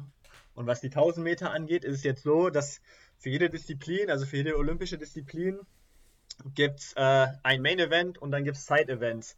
Also 5000 wäre zum Beispiel ein Main Event, 1500 ist ein Main Event, 800 ist ein Main Event. Und in diese Wertung für dein Main Event, also für die 5000 zum Beispiel, zählen auch 3000, 3000 Halle, 2 Meilen, 2 Meilen Halle, und 5000 Meter Indoor als Side-Events äh, mit rein, die halt eben auch zu diesen 5000 und für die 5000 Meter Bestenliste gezählt werden. Über 1500 ist das zum Beispiel, ähm, sind das die 1000, die 1000 Indoor, die Meile und die Meile Indoor, wenn ich es richtig im Kopf habe. Hm, okay. Ähm, genau. Und da wird jetzt aber dann wieder unterschieden, weil zum Beispiel oder was heißt unterschieden? Du kannst jetzt natürlich nicht nur mit Side-Events dich für, dein, für deine Hauptdisziplin qualifizieren. Ja. Also du kannst jetzt über 5000 Meter nicht dreimal 3000 Meter laufen und hast dann ein Ergebnis für die 5000. Deswegen ist es so geregelt, dass über 5000 Meter zwei Ergebnisse von den drei Ergebnissen, die mit einfließen, 5000 Meter Outdoor-Rennen sein müssen. Und ein anderes kann dann eben ein 3000 Meter Hallenrennen sein, 3000 Meter Outdoor-Rennen sein, äh, 5000 Meter Indoor-Rennen sein, 2-Meilen-Rennen sein, wie auch immer. Könnte auch theoretisch nochmal ein 5000 Meter Outdoor-Rennen sein, das ist dann egal. Aber zwei Rennen müssen auf jeden Fall 5000 Meter Outdoor sein, genau wie über 1500. Drei Rennen ähm, 1500 Meter Outdoor-Rennen sein müssen. Okay, also. Ja, das ist auch bei dir zum Beispiel, dein bestes Ergebnis ist ja dann so ein Side-Event zwei genau. Meilen in der Halle bisher gelaufen. Das war auch ein wahnsinnig geiles Rennen. Ja, also die Zeit war super und dann hast du noch einen vierten Platz gemacht, Kategorie A, 1277 Punkte. Und jetzt ähm, natürlich deine 5000 in Wien, wissen wir, lief nicht ganz optimal, 1338. Ist auch nur Kategorie F, also gibt es keinen Platzierungspunkt und ähm, von der Zeit her war es jetzt auch nicht ganz das, was du dir erhofft hast. Und äh, dein drittes Ergebnis, wenn wir das gerade mal machen, ist dann auch sozusagen Main Event. Das sind deutsche Meisterschaften aus 2019. Und zwar war das damals durch taktisches Rennen in Anführungszeichen nur eine 1404. Aber das Kategorie B ist, also nationale Meisterschaften, 45 Punkte für den vierten Platz. Ja, und aus den drei Ergebnissen wird jetzt der Durchschnitt genommen. Das sind bei dir 1127 Punkte. Und da bist du jetzt auf Platz 49 und ähm, du bräuchtest den Platz 45, äh, nee, genau, 42 sind es über 5000. Genau. Und ähm, ähm, ja. Ja, also wenn man, wenn man sich das bei, bei mir jetzt mal anguckt, als Beispiel ist es genauso, wie du es gesagt hast. Ähm, es ist halt tatsächlich so, dass diese Side-Events manchmal vielleicht auch ein bisschen unverhältnismäßig viele Punkte geben. Also diese zwei Meilen Zeit, selbst ohne die Platzierungspunkte, wäre, glaube ich, schon so viel wert gewesen wie eine 13.10 oder so. Ähm, wo halt immer die Frage ist, ob das so hundertprozentig stimmt vom Verhältnis her. Ähm, aber unabhängig davon, ob es so ist, ähm, kann man das ja vorher nachgucken. Und wenn man weiß, dass es so gewichtet ist, dann äh, muss man halt seine Pläne danach richten. Und das ist bei mir halt auch so ein bisschen die Sache gewesen. Also ich habe ja durchaus auch von ein paar Leuten die Fragen oder auch Kritik bekommen, warum ich im, im Februar, März in den USA gelaufen bin und warum ich nicht deutsche Hallenmeisterschaften gelaufen bin und warum ich nicht Heim, also nicht Heim-EM, aber warum ich nicht Hallen-EM gelaufen bin, etc. pp. Ähm, aber dadurch, dass eben äh, ja, das Meeting in, in New York halt World Indoor Tour war ähm, und so wie World Indoor Tour gewichtet worden ist, habe ich da wesentlich mehr Punkte bekommen, als ich bei ähm, ja, einer Hallen-EM bekommen hätte. Also Marcel, der ins Finale gelaufen ist und auch Bestzeit gelaufen ist, hat durch das Rennen wesentlich weniger Punkte bekommen, als ich äh, dann in den USA mir gesammelt habe. Und auch über 5000 war halt der Plan in den USA schon mal ein 5000 Meter Outdoor-Rennen zu haben, wo wir die Punktzahl ein bisschen er erhöhen können. Das hat dann halt äh, nicht ganz geklappt, weil ich ein bisschen angeschlagen war. Ähm, aber das war der Grund, warum wir halt taktisch gesagt haben, okay, wir gehen in die USA und wir probieren da schon mal so viele Punkte wie möglich zu holen. Und äh, ja, ich bin jetzt 49. Ähm, es gibt natürlich auch vorne noch ein, zwei Leute, die wahrscheinlich nicht die 5000 laufen werden bei Olympia, zum Beispiel eben Richard. Ähm, ich werde da schon noch zwei gute Ergebnisse brauchen, um, mich wirklich zu qualifizieren, aber ich habe auf jeden Fall ähm, eine Chance, wenn ich noch zwei gute 5000er oder einen richtig guten 5000er abliefer. Ähm, und ja, das ist der Weg, über den ich es auf jeden Fall versuche zu erreichen. Was ich mir gerade noch frage, ist, ja. wird es wirklich, also die, das, das Ranking auch vom Verband angenommen? Also wenn du jetzt nicht die Quali-Zeit hast, dann ist das, ist das safe? Das, wenn du dann, das, hm? war, das äh, ja, war eben die Frage, die, die Markus hatte. Ähm, also ja, vom, Ver ja, genau. vom, Ver vom, Verband her wird es auf jeden Fall angenommen. Das ist nicht das Problem. Ähm, und ja, die Frage ist im Endeffekt, wie es der DOSB am Ende des Tages sieht. Aber es steht schon in den Nominierungsrichtlinien mit drin, dass auf die Weltrangliste zurückgegriffen werden kann. Kann, okay. Und das war das, was ich, e ja, das weiß ich eben nicht. Das ist das, was ich eben ja meinte, äh, dass ich mir da nicht hundertprozentig sicher bin, wie vage das formuliert ist äh, oder nicht. Aber ich gehe davon aus, von allem, was ich gehört habe, dass das äh, genauso ein legitimer Weg ist, sich zu qualifizieren wie über die Norm und dass der DOSB auch alle, die sich über die Weltrangliste qualifizieren, ähm, ja, mitnehmen wird. Okay. Ja, aber jetzt will ich nochmal wissen, du hast ja am Anfang gemeint, du hast äh, dem Weltverband eine Mail geschrieben. Ja. ähm, haben die, hast du vielleicht vertauscht, haben die nicht dir eine Mail geschrieben und wollten irgendwas über das Quali-System wissen, oder? äh, ja, nee. Das ist tatsächlich die Mail, die ich geschrieben habe. Äh, es ging darum, auf Wikipedia steht es auch immer noch und ursprünglich, in der ursprünglichen ähm, Form der Weltrangliste war es so, dass es für Leistungen, die älter als neun Monate sind, älter als zehn Monate sind, älter als zwölf Monate sind, Punktabzüge gegeben hätte. Hm. Also das oh, okay. heißt, ähm, von deinem Performance Score ähm, wären halt, ich glaube, 20, 40 und 60 Punkte abgezogen worden, wenn deine Leistung eben neun Monate, ähm, zehn Monate oder zwölf Monate alt gewesen wäre. Ähm, das ist allerdings nicht mehr implementiert. Die Regel haben die gestrichen. Und das wollte ich nur äh, ja, verifizieren, weil das eben auch in deren offiziellen Regeln nicht mehr drin stand, sondern nur auf Wikipedia. Ähm, aufgrund dieses Zeitraums, den wir letztes Jahr hatten, wo die Weltrangliste eingefroren war, also wo deine Ergebnisse mhm. nicht gezählt haben für die Weltrangliste, ähm, und anderen, anderen Gründen haben die gesagt, dass sie die Regeln nicht mehr durchführen werden. Und ähm, ja, dementsprechend gibt es für alte Leistungen keine Punktabzüge. Was ich auch ehrlicherweise richtig finde. Also wenn du einen Zeitraum hast, der für die Weltrangliste zählt, und das sind, glaube ich, irgendwie 18 Monate oder so, ähm, ja, dann sollte halt auch der ganze Zeitraum zählen und dann nicht noch irgendwo Punkte abgezogen werden. Hm. Ja. Und äh, ja. Ja, es ist gut, ich hätte jetzt noch mal einen anderen Aspekt gehabt, einfach nur was die Kalkulation betrifft. Ne? Du musst dann schon sehr, sehr, wie du schon gesagt hattest, sehr genau hinschauen, wo du läufst, wo du nicht läufst und was du machst, ja, wie du in die Rennen kommst. Aber ich wollte jetzt nicht deinen Gedanken ja. unterbrechen. Ja. Nee, mein Gedanke war nur, weil das war, hattet ihr auch im Podcast mit Marcel, hat ihr ein bisschen drüber gerätselt, warum die Europameisterschaften 2018 noch mit reinzählen, weil die eigentlich außerhalb des äh, Nominierungszeit oder des, nicht des Nominierungszeitraumes, aber die sind außerhalb der 18 Monate, mhm. die für die Weltrangliste zählen.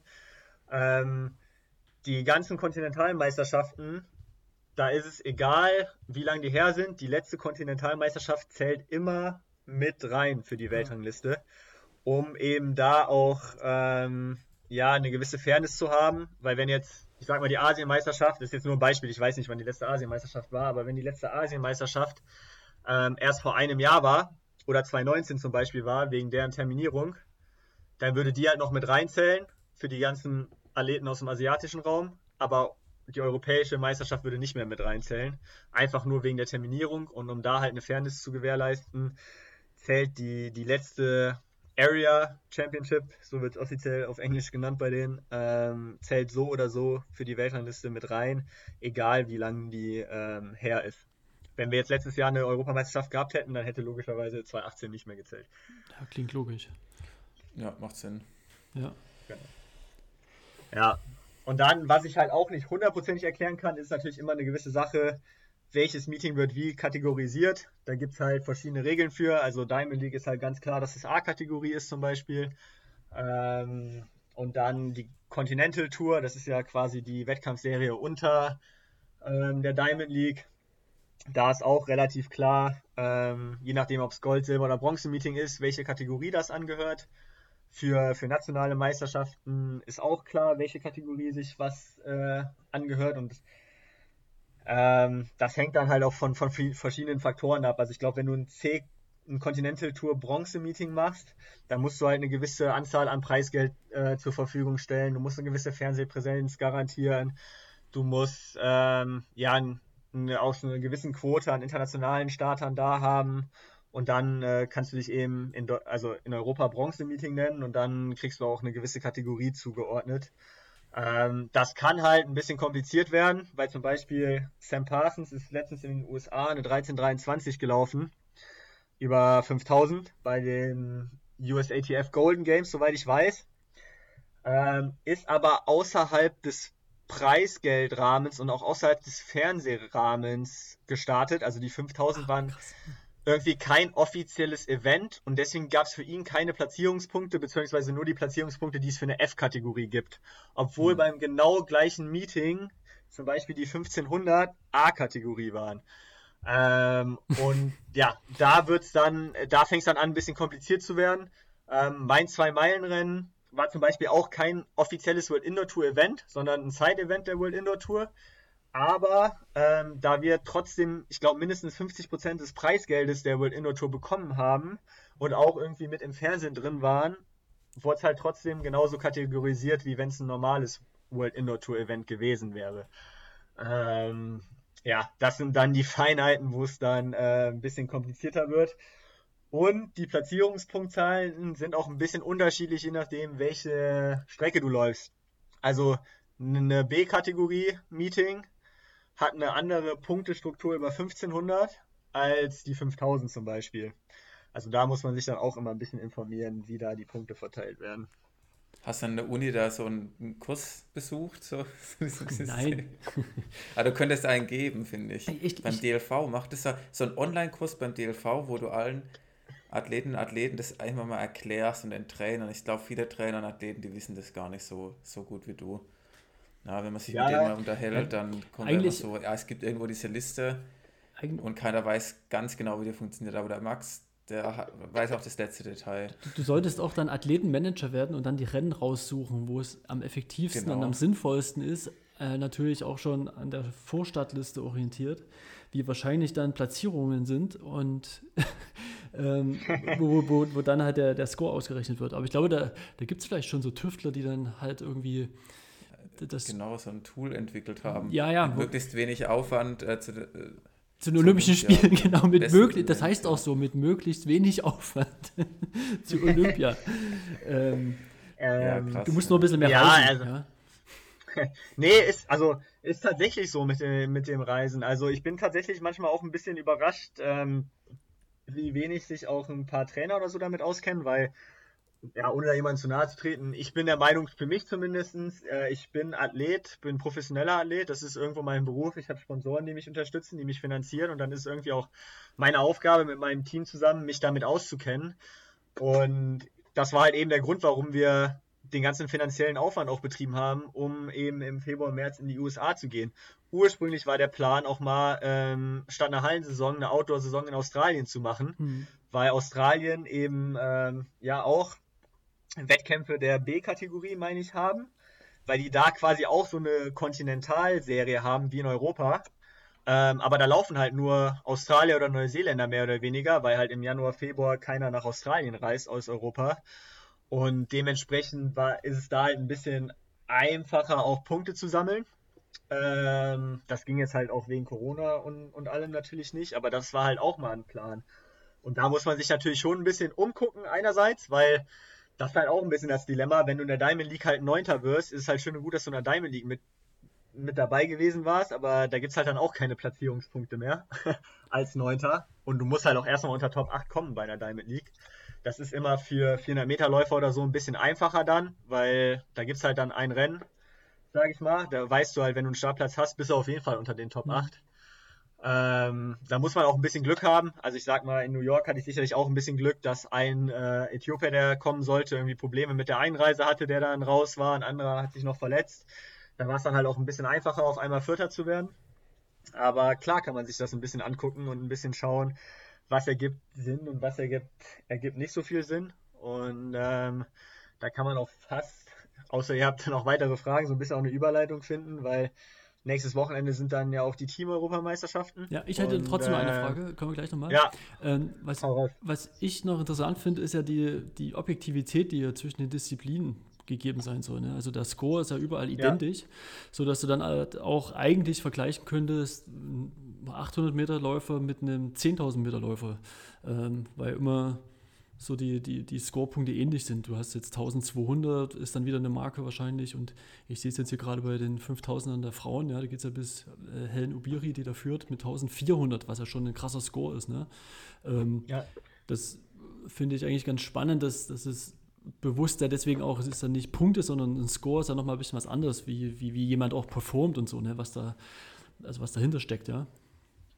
Also wie gut ja, jemand ist, also wie so ähnlich wie beim, beim Computerspiel, ne? Also wenn jemand jetzt irgendwie so und so viele Punkte hat.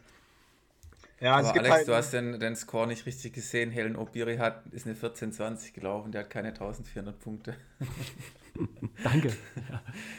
ja, nee, die, die, die direkt eben äh, da die Norm haben, die kriegen auch gar keinen Score mehr. Ja, also da steht keiner mehr dort. Die haben dann die Norm, eben 1420 bei, bei den Frauen bisher ähm, deutlich drunter unter der 1510 und dann hast du auch die, ja, keine errechnete Punktzahl mehr. Ja, das ist nicht ganz richtig. ähm, auf dieser ja, guck schon, ja, da freut sich der Alex. Die haben natürlich schon eine Punktzahl, aber die wird dann nicht eingeblendet. So wird es dann am Ende sein, ja. Genau, die, die wird halt in dieser Road ja. to Tokyo Liste nicht eingeblendet, in dieser normalen Weltrangliste. Also, also eben in dieser nicht bereinigten Weltrangliste.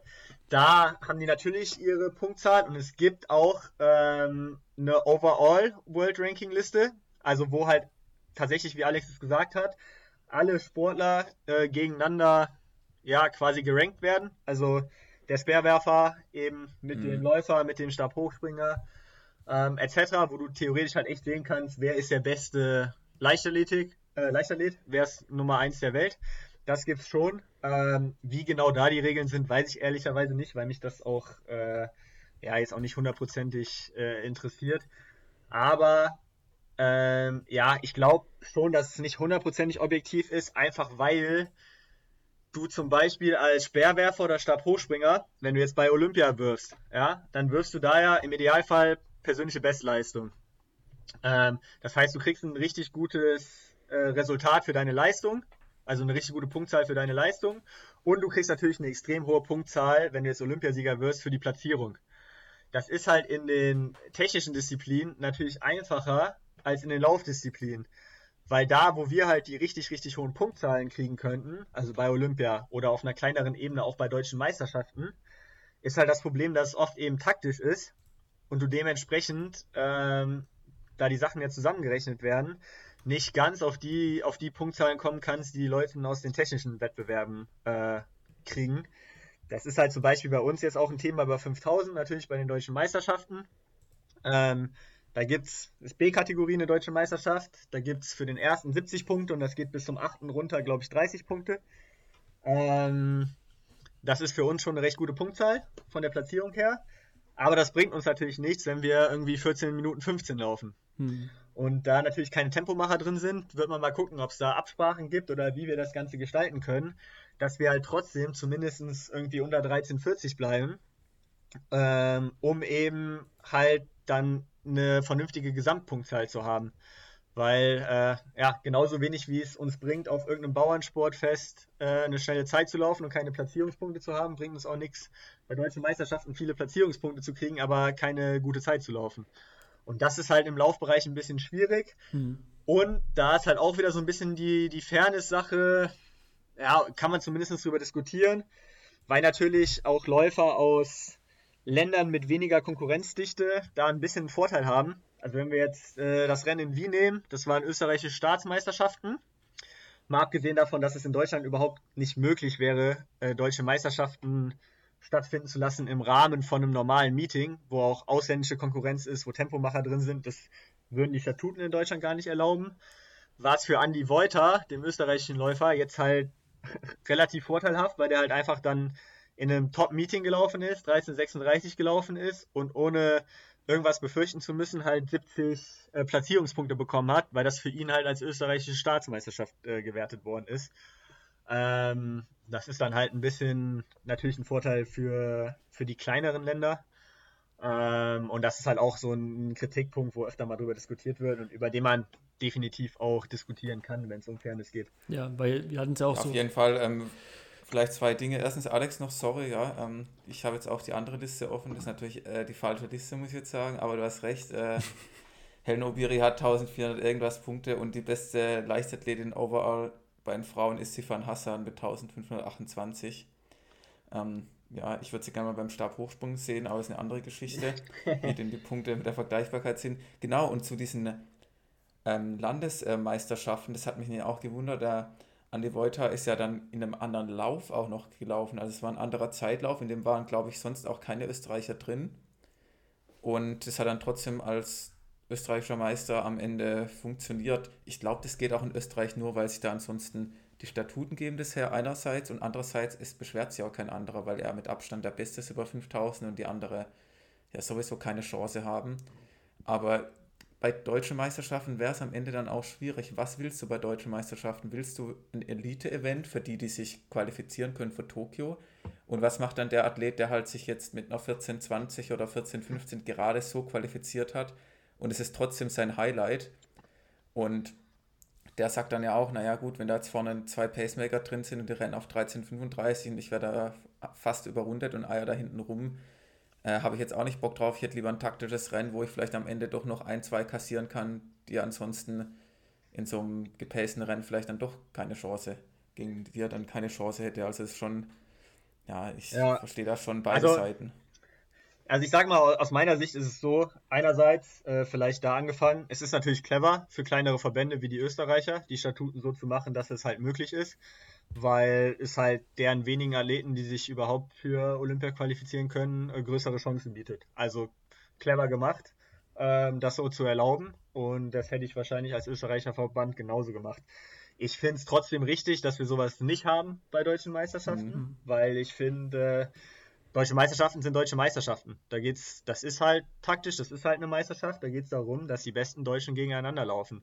Und nicht, äh, dass es halt irgendein Meetingrennen ist.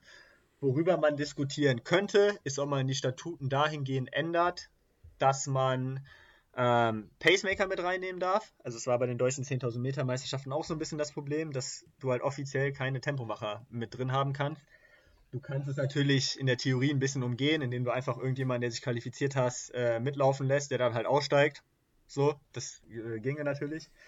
Ähm, wobei da halt auch wieder so ein bisschen ähm, die Frage ist, ne? Das ändert dann natürlich auch wieder ein bisschen das Renngeschehen, wenn du einen Pacemaker mit drin hast. Da wäre vielleicht ein Kompromiss zu sagen, okay, wir machen, äh, der Pacemaker darf maximal bis 3000 Meter laufen und danach muss er aussteigen und danach ist es ein Rennen Mann gegen Mann. Ähm, aber andererseits, wie gesagt, es ist eine deutsche Meisterschaft. Das sind Meisterschaften, da rennen die besten Deutschen gegeneinander. Ähm, das ist, ist halt kein Meeting und wenn wir da schnell laufen wollen, dann äh, liegt das irgendwo auch in unserer Verantwortung und dann müssen halt auch alle einfach, ja, die es halt interessiert, ähm, ja, bereit sein, ähm, da vielleicht ein bisschen zusammenzuarbeiten bis zu einem gewissen Punkt, um das dann eben äh, hinzukriegen. Aber das wird sicherlich noch interessante Dynamiken entwickeln, weil wenn wir jetzt Olympia letztes Jahr gehabt hätten und wenn wir die Europameisterschaften letztes Jahr gehabt hätten, dann ist natürlich ein bisschen die Frage, was machst du in so einer deutschen Meisterschaft? Machst du mit Tempo, damit du möglichst oder damit du versuchst, möglichst viele Punkte für, für Tokio zu kriegen und riskierst das? Oder versuchst du dich zurückzuhalten und sagst, ja, ich gucke erstmal, dass ich mich hier intern durchsetze hm. und, und meinen Platz bei Europameisterschaften sicher habe ähm, und laufe das Ganze defensiver. Also das äh, ja, ist definitiv ähm, ja, eine, ein sehr interessantes Gedankenexperiment. Und trotzdem glaube ich, dass, ich meine, wenn man 1335 läuft, gehört man jetzt nicht unbedingt zu Olympia. Ähm, und ich glaube, wenn man wenn es schafft, auf das Niveau zu kommen, dass man eh 13,25, 13,20 laufen kann, dann wird man wahrscheinlich auch andere Wege finden, ähm, sich über die Weltrangliste zu qualifizieren. Und, und das muss ja unser aller Ziel sein. Also das Ziel ist ja nicht, irgendwie möglichst drei Schlupflöcher zu finden, um halt einfach möglichst einfach zu Tokio zu kommen. Also ich nehme es natürlich, wenn es trotzdem so fällt, aber das Ziel ist ja schon ganz klar, auch 13,25, 13,20 zu laufen, so in die Richtung. Und das sind dann auch Zeiten, mit denen du auch, ja, ein bisschen die Platzierungspunkte auch vernachlässigen kannst und trotzdem eine gute Punktzahl stehen hast. Okay. Ähm, ich finde das, also was, was mich so gerade äh, bewegt, ist die, die, die Meisterschaften, ne? ob die, also müsste das für dich dann vorher klar sein, wie man die läuft und danach würdest du dann entscheiden, was du machst? Oder wie, wie würdest du das jetzt so, so grundlegend angehen? Ja, ich meine, jetzt werden auch mehr und mehr die, die, die, die, die Weltrangliste durchsteigen und auch sagen, okay, was, was bringt mir das jetzt? Ja? Schätzt du das auch so ein 5000 Meter Rennen mehr mit Ausbelastung etc.? Das ist vielleicht dann auch für eine Qualifikationsstrecke und was du dir so vornimmst, dann manchmal auch hinterlich. Ne? Das, das kann natürlich passieren. Ja, ich glaube, also ich sag mal, wir können ja ehrlich drüber reden. Also wir haben ja jetzt das Problem. Ja. Was, was machen wir in zwei Wochen genau. ähm, bei, den, bei den deutschen Meisterschaften? Und da wird es, glaube ich, darum gehen, dass sich halt die Jungs, die über 5000 zu Olympia wollen, also sprich Sam, sprich Mo, sprich Marcel, ähm, mal gucken, wer noch läuft. Das ist ja so ein bisschen äh, auch das Ding über 5000, dass der Europacup am gleichen Tag ist. Das heißt, wenn, wenn alles klappt, ähm, und Corona da den Jungs keinen Strich durch die Rechnung macht, halt Nils, Samu, äh, Sebastian Händel und Simon Boch ja die 10.000 äh, in England laufen werden. Aber die Jungs, die die 5.000 bei den Deutschen laufen, da werden wir uns sicherlich austauschen und da hoffe ich, dass dann halt auch alle ehrlich genug sein, sein können und alle ehrlich genug sind, um zu sagen, was sie wollen. Und wenn du halt, entweder wir schließen uns zusammen und sagen, ja, bis 3000 oder bis 3500 macht halt jeder 600 Meter oder so und wir rotieren durch, ja. um schnell zu machen. Das wäre eine Option. Ähm, dann dann wäre ich da zum Beispiel persönlich sicherlich mit dabei. Ähm, wenn jemand das nicht möchte, aus eigenen taktischen Gründen, aus anderen Gründen, wie auch immer, dann äh, erwarte ich persönlich nur, dass die Person ehrlich ist und halt sagt, so, ey, ich sag dazu nichts, ich habe meine eigene Taktik, dann ist auch okay. Ähm, und dann kann man sich selber überlegen, was man macht, ob man es dann halt ganz alleine macht oder ob man dann doch sich zurückhält. Ich meine, vielleicht gibt es auch eine Variante, die Meldeliste ist noch nicht draußen, dass Richard vielleicht läuft. Keine Ahnung, was er für Interessen hat. Ähm, das muss man dann sehen. Aber ich denke mal, es geht ja für uns alle darum, dass wir möglichst viele Leute zu den Olympischen Spielen kriegen. Und, und, so, und die, so sehe ich das zumindest. Genau, und, und die Punkte halt sammeln, ja, darum geht's. Also die Zeit genau. wird schwierig und Punkte. Es geht um die Punkte, ja. Ja, und äh, da würde ich hoffen, dass wir alle dazu bereit sind, uns ein bisschen äh, ja, zusammenzusetzen und uns ein bisschen gegenseitig zu helfen. Und wer dann am Ende am besten ist, ist halt am Ende ähm, am besten. Aber das kannst du natürlich nicht von jemandem verlangen. Also wenn jemand sagt, er hat da andere Ideen oder er setzt auf andere Rennen, dann, dann ist das natürlich legitim dann äh, hoffe ich nur, das wäre halt dann noch mein Appell, dass, dass es die Personen halt alle ehrlich genug sind, das halt im Vorfeld zu sagen und dass wir halt nicht eine Situation kreieren, wo es heißt, so ja, ja, wir arbeiten schon alle zusammen und dann äh, arbeiten halt im Endeffekt nur ein oder zwei Leute. Das wäre halt ein bisschen scheiße. Ähm, aber ich, so, ich meine, ich kenne die Jungs ja alle, wir verstehen uns eigentlich alle so gut untereinander. Also ich glaube jetzt auch nicht, dass das so eine Gefahr ist. Ja, aber ähm, und dass wir da schon was Gutes auf die Beine stellen. Aber da nochmal äh, auch nochmal das Wien-Rennen angesprochen. Ne? Da hatten wir auch im letzten Podcast Markus gesprochen, wo äh, ihr ja auch ein bisschen offensiver angehen wolltet und dann bist du auch vor dem Wind gestanden und äh, erstens war, war von der Volta weg, 20, 15 Meter und was, was war da los, ja? Weil am Ende eine bessere Zeit bei dem Ding, das hätte ja auch schon ein bisschen was gebracht, ja. Ja, Wien war komisch. Ähm, also Wien war wirklich komisch und ich kann das auch immer noch nicht hundertprozentig genau sagen, was da passiert ist so richtig. Ähm, es gab keine Absprache unter den Deutschen und auch nicht mit, äh, mit den anderen so richtig, weil alle eigentlich davon ausgegangen sind, dass wir eh den Pacemakern folgen und eh 800 anlaufen. Also hätten wir gewusst, dass das sich so ja, so ausspielt, wie es sich ausgespielt hat, hätten wir sicherlich im Vorfeld geredet und dann hätte man da sicherlich auch noch eine bessere Lösung für finden können. Ähm, ja, es, es war irgendwie so, dass der Pacemaker da die ersten 500, 600 ein bisschen zu schnell gelaufen ist. Ich glaube auch den ersten Kilometern einen Tick zu schnell gelaufen ist. Dann hat sich keiner so richtig getraut vorbeizugehen. Der Pacemaker ist dann im Endeffekt schon das gelaufen, was er laufen sollte, aber dadurch, dass dann bei 1000 schon eine Lücke war hm. und dann war auf einmal der Portugiese vorne und eh du dann irgendwie geschnallt hast, so ja, das wird jetzt zu langsam, weil der erste Kilometer war halt auch noch so 2,41, 2,42, wie wir den durchgegangen sind. Also das war noch okay, das war jetzt noch nicht dramatisch. Aber eh du dann irgendwie gecheckt hattest, okay, hier muss jetzt mal jemand an dem Portugiesen Baratta vorbeigehen und wir müssen das Tempo irgendwie hochhalten, war die Lücke zum Pacemaker so groß, dass ja, du dich das dann auch irgendwie nicht mehr so richtig getraut hast. Also das war eine ganz komische Entwicklung, wo ich natürlich sage, so ja klar, das war, ist nicht ideal gelaufen und es waren eigentlich schon vier, fünf Leute da, die alle gesagt haben, ja okay, wir gehen mit auf 8-0, 8-0-3 an. Ähm, aber das hat sich dann im Rennen tatsächlich irgendwie so ja. entwickelt, dass es halt irgendwie nicht hingehauen hat. Und ähm, dazu muss man auch sagen, also es ist halt auch nicht so einfach 800, 803 anzugehen. Also da muss man sich schon auch ein bisschen was trauen. Und das ist halt schon auch ein Unterschied. Also es ist ein erheblicher Unterschied, ob du 800 angehst und das dann versuchst zu halten oder ob du so 809, 810, 811 angehst und dann hinten raus nochmal drauflaufen kannst. Also das ist meiner Meinung nach die wesentlich einfachere Variante zu laufen. Ähm, ja, deswegen, das muss man sich im Rennen dann auch erstmal erstmal trauen, da so früh schon in die Schmerzen reinzugehen. Ja, also das ist vielleicht auch das Learning, ne? in Zukunft dann doch vorher mal mit den Leuten reden. Bei Nils ist er zum Beispiel auch total defensiv angegangen, vielleicht konnte das auch, weil er ja die, seine Bestzeit sonst wo lag und er konnte sich das Ganze in Ruhe angucken, ist da erstmal nur ganz hinten in der Gruppe mitgeschwommen, ja. Und der Ball lag ja klar bei, bei euch und bei, bei, bei Mo und so weiter, ne? oder also bei dir und bei Mo, ja. Ja, das, für Nils war es perfekt, weil Nils war halt klar, der geht nicht mit der ersten Gruppe an eigentlich. Der ja. geht halt nicht auf 8.00 an, sondern bei Nils war von vornherein klar, der probiert so auf eben 8.09, 8.10 so in dem Bereich anzugehen und guckt dann halt, was er die letzten zwei Kilometer ähm, da, noch, da noch drauflaufen kann. Das heißt, für ihn war es eigentlich ideal, weil er von Anfang an die Position hatte, die er wollte und auch ähm, ja, die ganze Zeit da mitlaufen konnte. Er hat es dann natürlich auch nochmal eine Runde lang schnell gemacht. Äh, also Hut ab für, für, also an ihn. Nils ist jetzt auch nicht derjenige, der sich dann versteckt, wenn er gute Beine hat.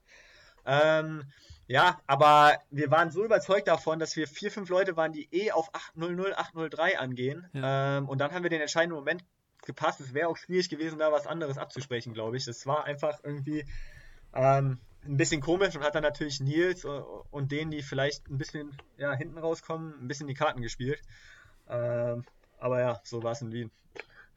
Da hat einfach der Aaron gefehlt. Der läuft einfach, wenn der Rennen läuft. Ja. Der also stiefelt immer vorne weg. Und ähm, läuft auch heute, ne? Kennt keine Ausreden. Die, eben darauf wollte ich noch hinaus. Der läuft heute 10.000 Meter. Ja. Ja, mal gucken, ob es mal eine 27 wird. Das ist, aber ähm, das, hm. Ja, ich habe noch mit ihm geschrieben. Er meint, ähm, er ist vielleicht ein bisschen platt von den letzten Wochen, weil er schon echt extrem viele Rennen gemacht hat. Und ja, es einfach schon ein bisschen dann auch drinsteckt. Einige Nächte mal nicht so gut geschlafen hat. Und äh, natürlich USA-Rennkalender ist halt schon nochmal was anderes für Deutschland. Wenn du am College bist, da musst du ran, da kannst du nicht sagen, ich will nicht. Da musst du laufen. Ja. Aber ich bin auch mal ja, gespannt, was er jetzt noch über 10.000 macht. Auch er will nochmal eine schnelle 5.000 rennen. Und ja, er ist ja schon absolut ein Tempo-Bolzer bei den Wettkämpfen. Also auch seine 10.000, wo er 28,10 gelaufen ist. Ja, ja nee, also muss, muss man sagen. Zurückhalten. Das ist auf jeden Fall eine Stärke von Aaron. Und das ist aber dann auch wieder so ein bisschen immer der Zwiespalt, oder nicht Zwiespalt, aber die unterschiedlichen Typen, die es halt auch so gibt in der Leichenleg oder im, im Laufbereich. Also so Nils auch, Nils, Aaron, das, das sind so Leute, die, die laufen einfach. So, Coco ist auch so jemand.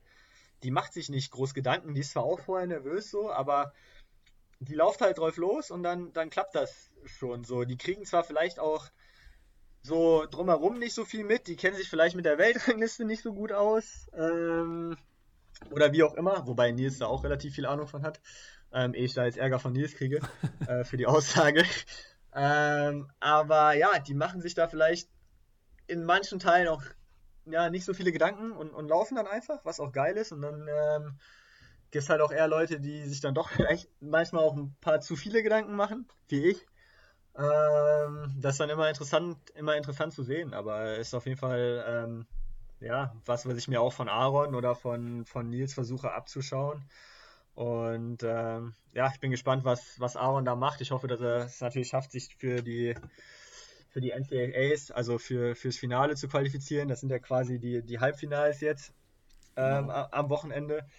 Und ähm, ist der, ja, der Max ne? ist in allem informiert. Ich bin so. so es, geht, es geht nichts ja. an deinem Tisch vorbei, ne? Das muss man schon sagen. Ja, ich weiß, ich weiß schon, was abgeht. Also so ist es nicht. ähm, und äh, ja, klar, man muss natürlich sagen, für Aaron ähm, sicherlich eine extrem lange Saison jetzt auch. Der hat ja sowohl dann auch Halle und Cross gemacht und dann direkt, da geht es ja dann direkt. Straße noch. Ja, ein bisschen Straße, dann geht es ja direkt in die Outdoor-Saison rein. Ähm, also das ist schon schwierig, da so lange dann auch die Form wirklich zu halten. Und ähm, deswegen hatte ich auch, also deswegen und weil eben auch seine Rennen jetzt nicht so viele Punkte geben, hatte ich halt auch von Anfang an gesagt, ich glaube, dass Aaron dieses Jahr sehr stark laufen wird, aber er wird, äh, was die Weltrangliste angeht, keine Rolle so richtig in Deutschland spielen Richtung Tokio. Ähm, einfach weil er dafür zu wenig Punkte etc. Ähm, eben hat von den Wettkämpfen auch, die er gelaufen ist. Ja.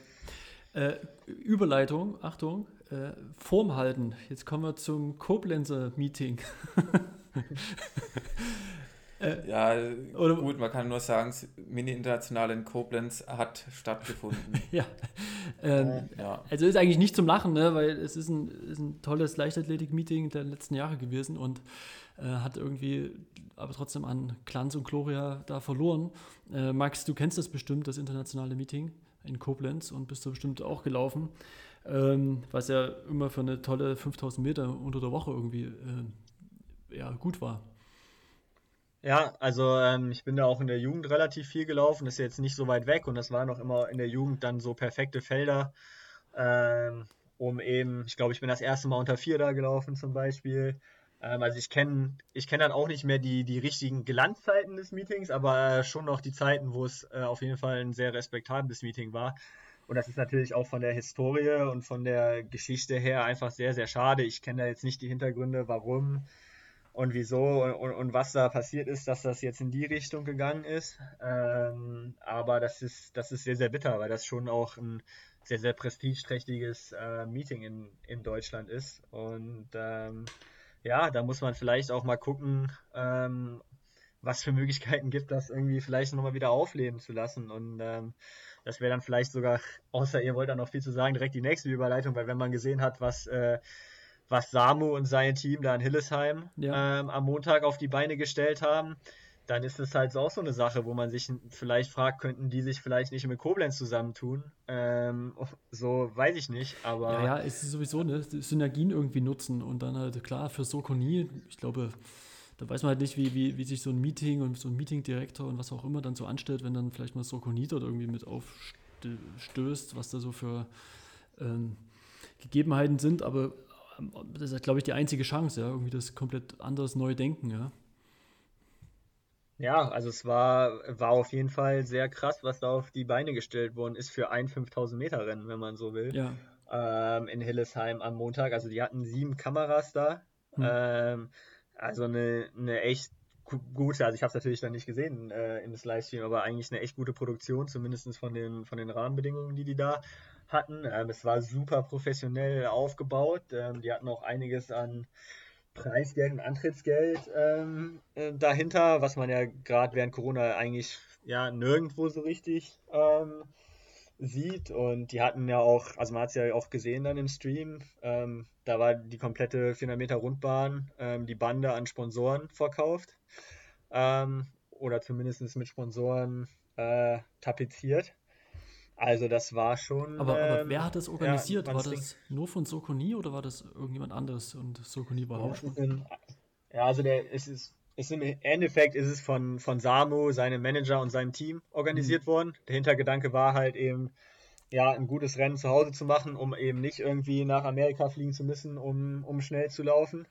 Und die Sponsoren, die da waren, waren jetzt halt auch alle Samu-Sponsoren natürlich. Also es hatte Saucony als Namenssponsor, dann Bitburger war mit drin, ähm, GLS, ähm, ich weiß, ich glaube irgendeine Bank war sogar auch noch mit, äh, mit dabei. Das sind natürlich auch die privaten Sponsoren von, ja. von Samu, aber ich sag mal so, das ist eine sehr, sehr coole Art gewesen, auch von den Sponsoren, ihr Sponsoring an Samu ähm, zu, zu leveragen. Ich kenne jetzt das deutsche Wort dafür nicht, sorry. Zu hebeln. Ähm, zu, zu, ja, ja, also die, die Hebeln zu nutzen, weil wenn man ja. auch sieht, was das medial für Wellen geschlagen hat und laufen.de und etc. pp, ähm, das war schon sehr, sehr professionell dafür, dass da eigentlich ja jetzt nicht so viel los war. Ähm, und die Zuschauer, also Zuschauer waren offiziell nicht erlaubt, aber irgendwie waren dann doch außerhalb des Geländes ein paar Leute. Ähm, nur, nur, nur Geimpfte auch, natürlich. nur Geimpfte natürlich. Ähm, ja, die haben es dann auch, auch angenommen. Also das war sehr, sehr cool und ich hoffe, dass es ähm, ja, A, nächstes Jahr wieder stattfinden kann oder man das sogar vielleicht ein bisschen größer aufziehen kann. Das ist auch, glaube ich, so ein bisschen deren Plan. Und es zeigt halt hoffentlich auch anderen Firmen und Sponsoren, dass man halt, ja, statt einfach nur Athleten zu sponsoren, da auch irgendwie da noch ein bisschen mehr draus machen kann. Und ich glaube, dass, mhm. dass Samu die Sponsoren durch die Veranstaltung sicherlich wesentlich mehr Aufmerksamkeit bekommen haben, als äh, wenn Samu jetzt im Trikot bei deutschen 10.000 Meter Meisterschaften ähm, läuft, ohne das schlecht jetzt reden zu wollen, aber das war, glaube ich, schon von denen auch ein kluger Schachzug. Also das ist äh, natürlich auch ja die, die Richtung, ne? Ich glaube, der Mix ist genau das, das Entscheidende, dass, dass man halt irgendwie sagt, es gibt den Sponsor, wo du auf dem Trikot und so weiter drauf bist, aber es gibt genau auch die, die Fläche, die halt mit einem Meeting, mit so einer Art Meet and Creed, vielleicht auch in einem Rahmen von einem, von einem, äh, von einem richtigen Meeting irgendwie zusammenfindet, ja. Und natürlich kann da nicht jetzt jeder Athlet dort irgendwie sein eigenes Meeting noch machen. Auch dort sind wieder Ideen gebraucht, ja, und nur notwendig. Ja, um vielleicht auf das Sportliche zurückzukommen, es ist ja dann schon ein bisschen ins Wasser gefallen. Also ich habe den Stream danach bei YouTube, konnte man es nochmal anschauen. Es hat irgendwie ähm, geregnet, gehagelt, gewindet. Also die Zeiten waren natürlich lang nicht das, was man erreichen wollte. Ich glaube, es war auf 13,20 ausgerichtet. Aber Max, du kannst ja sagen, du warst ja selbst mit im Feld und wurdest ja auch dann direkt interviewt, nachdem du äh, ausgestiegen bist. War es schon geplant, warst du nur Tempomacher oder wärst du auch gern durchgelaufen? Also ich war kein offizieller Tempomacher. Ähm, mhm. Ich kann da nicht so viel zu sagen, außer dass man mir einfach ein bisschen glauben muss, dass das jetzt keine schwachsinnige Aktion war und ich nicht komplett auf den Kopf gefallen bin. ähm, das, das hatte alles schon so ein bisschen seine, seine Gründe. Ähm, und ja, also ich werde am Samstag äh, für Marcel einspringen und die Team im Laufen, also war klar, dass ich da noch nicht äh, richtig durchlaufen kann. Ähm, aber ja, also Zeiten, Schall und Rauch, ein Spanier, ähm, der übrigens in Gateshead bei der Diamond League ähm, die 10.000 Meter gepaced hat, ähm, wo ja auch ein richtig starkes Resultat noch war. Ähm, ich glaube eine 26,30 oder so. Übrigens in, äh, in den Nike Mamba Schuhen, also nicht in äh, Dragonfly. Aber ähm, ja, dem gesagt, der Spanier hat gewonnen in, in 14.00 oder so. Also Zeiten, Schall und Rauch, muss man nicht lange drüber reden. Die ersten 2000 haben eigentlich gepasst. Die Pacemaker haben auch einen mega guten Job gemacht. Wir hatten drei Pacemaker, ähm, die auch echt alle sehr fähig waren. Also unter anderem auch Felix Wammensberger aus Karlsruhe ähm, und dann noch ein Belgier. Und der erste Kilometer war, glaube ich, genau 2,41 und dann auch, auch 2000 war auch 5,22, 5,23. Ähm, und dann bin ich halt bei 2-2 raus. Und genau dann, also es hat vorher schon angefangen so ein bisschen zu regnen und es war generell schon windig. Aber halt bei 2-2 kam dann halt Hagel, Platzregen ähm, und halt der richtige Sturm auf. Also das war dann halt auch echt nicht mehr lustig und das war dann halt auch eine Zeit, wo äh, ja, also da hätte man nicht mehr schnell laufen können.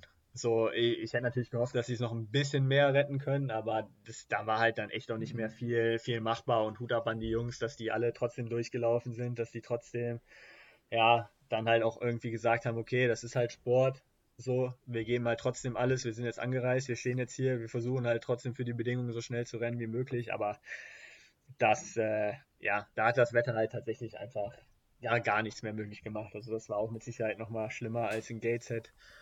Ähm, und was natürlich schade für Samu ist ähm, und auch schade für das ganze Meeting, dass da jetzt nicht die perfekte Zeit bei rauskam, aber ich glaube, äh, jeder wird Verständnis dafür haben, Klar. dass das halt unter den Bedingungen einfach ähm, ja nicht möglich war. Und für mich persönlich war es halt dann nochmal im Endeffekt jetzt eine, eine, ganz gute Trainingseinheit, die mir auch nochmal ein bisschen Selbstbewusstsein jetzt gegeben hat. Also die, die 2000 haben sich ganz gut angefühlt.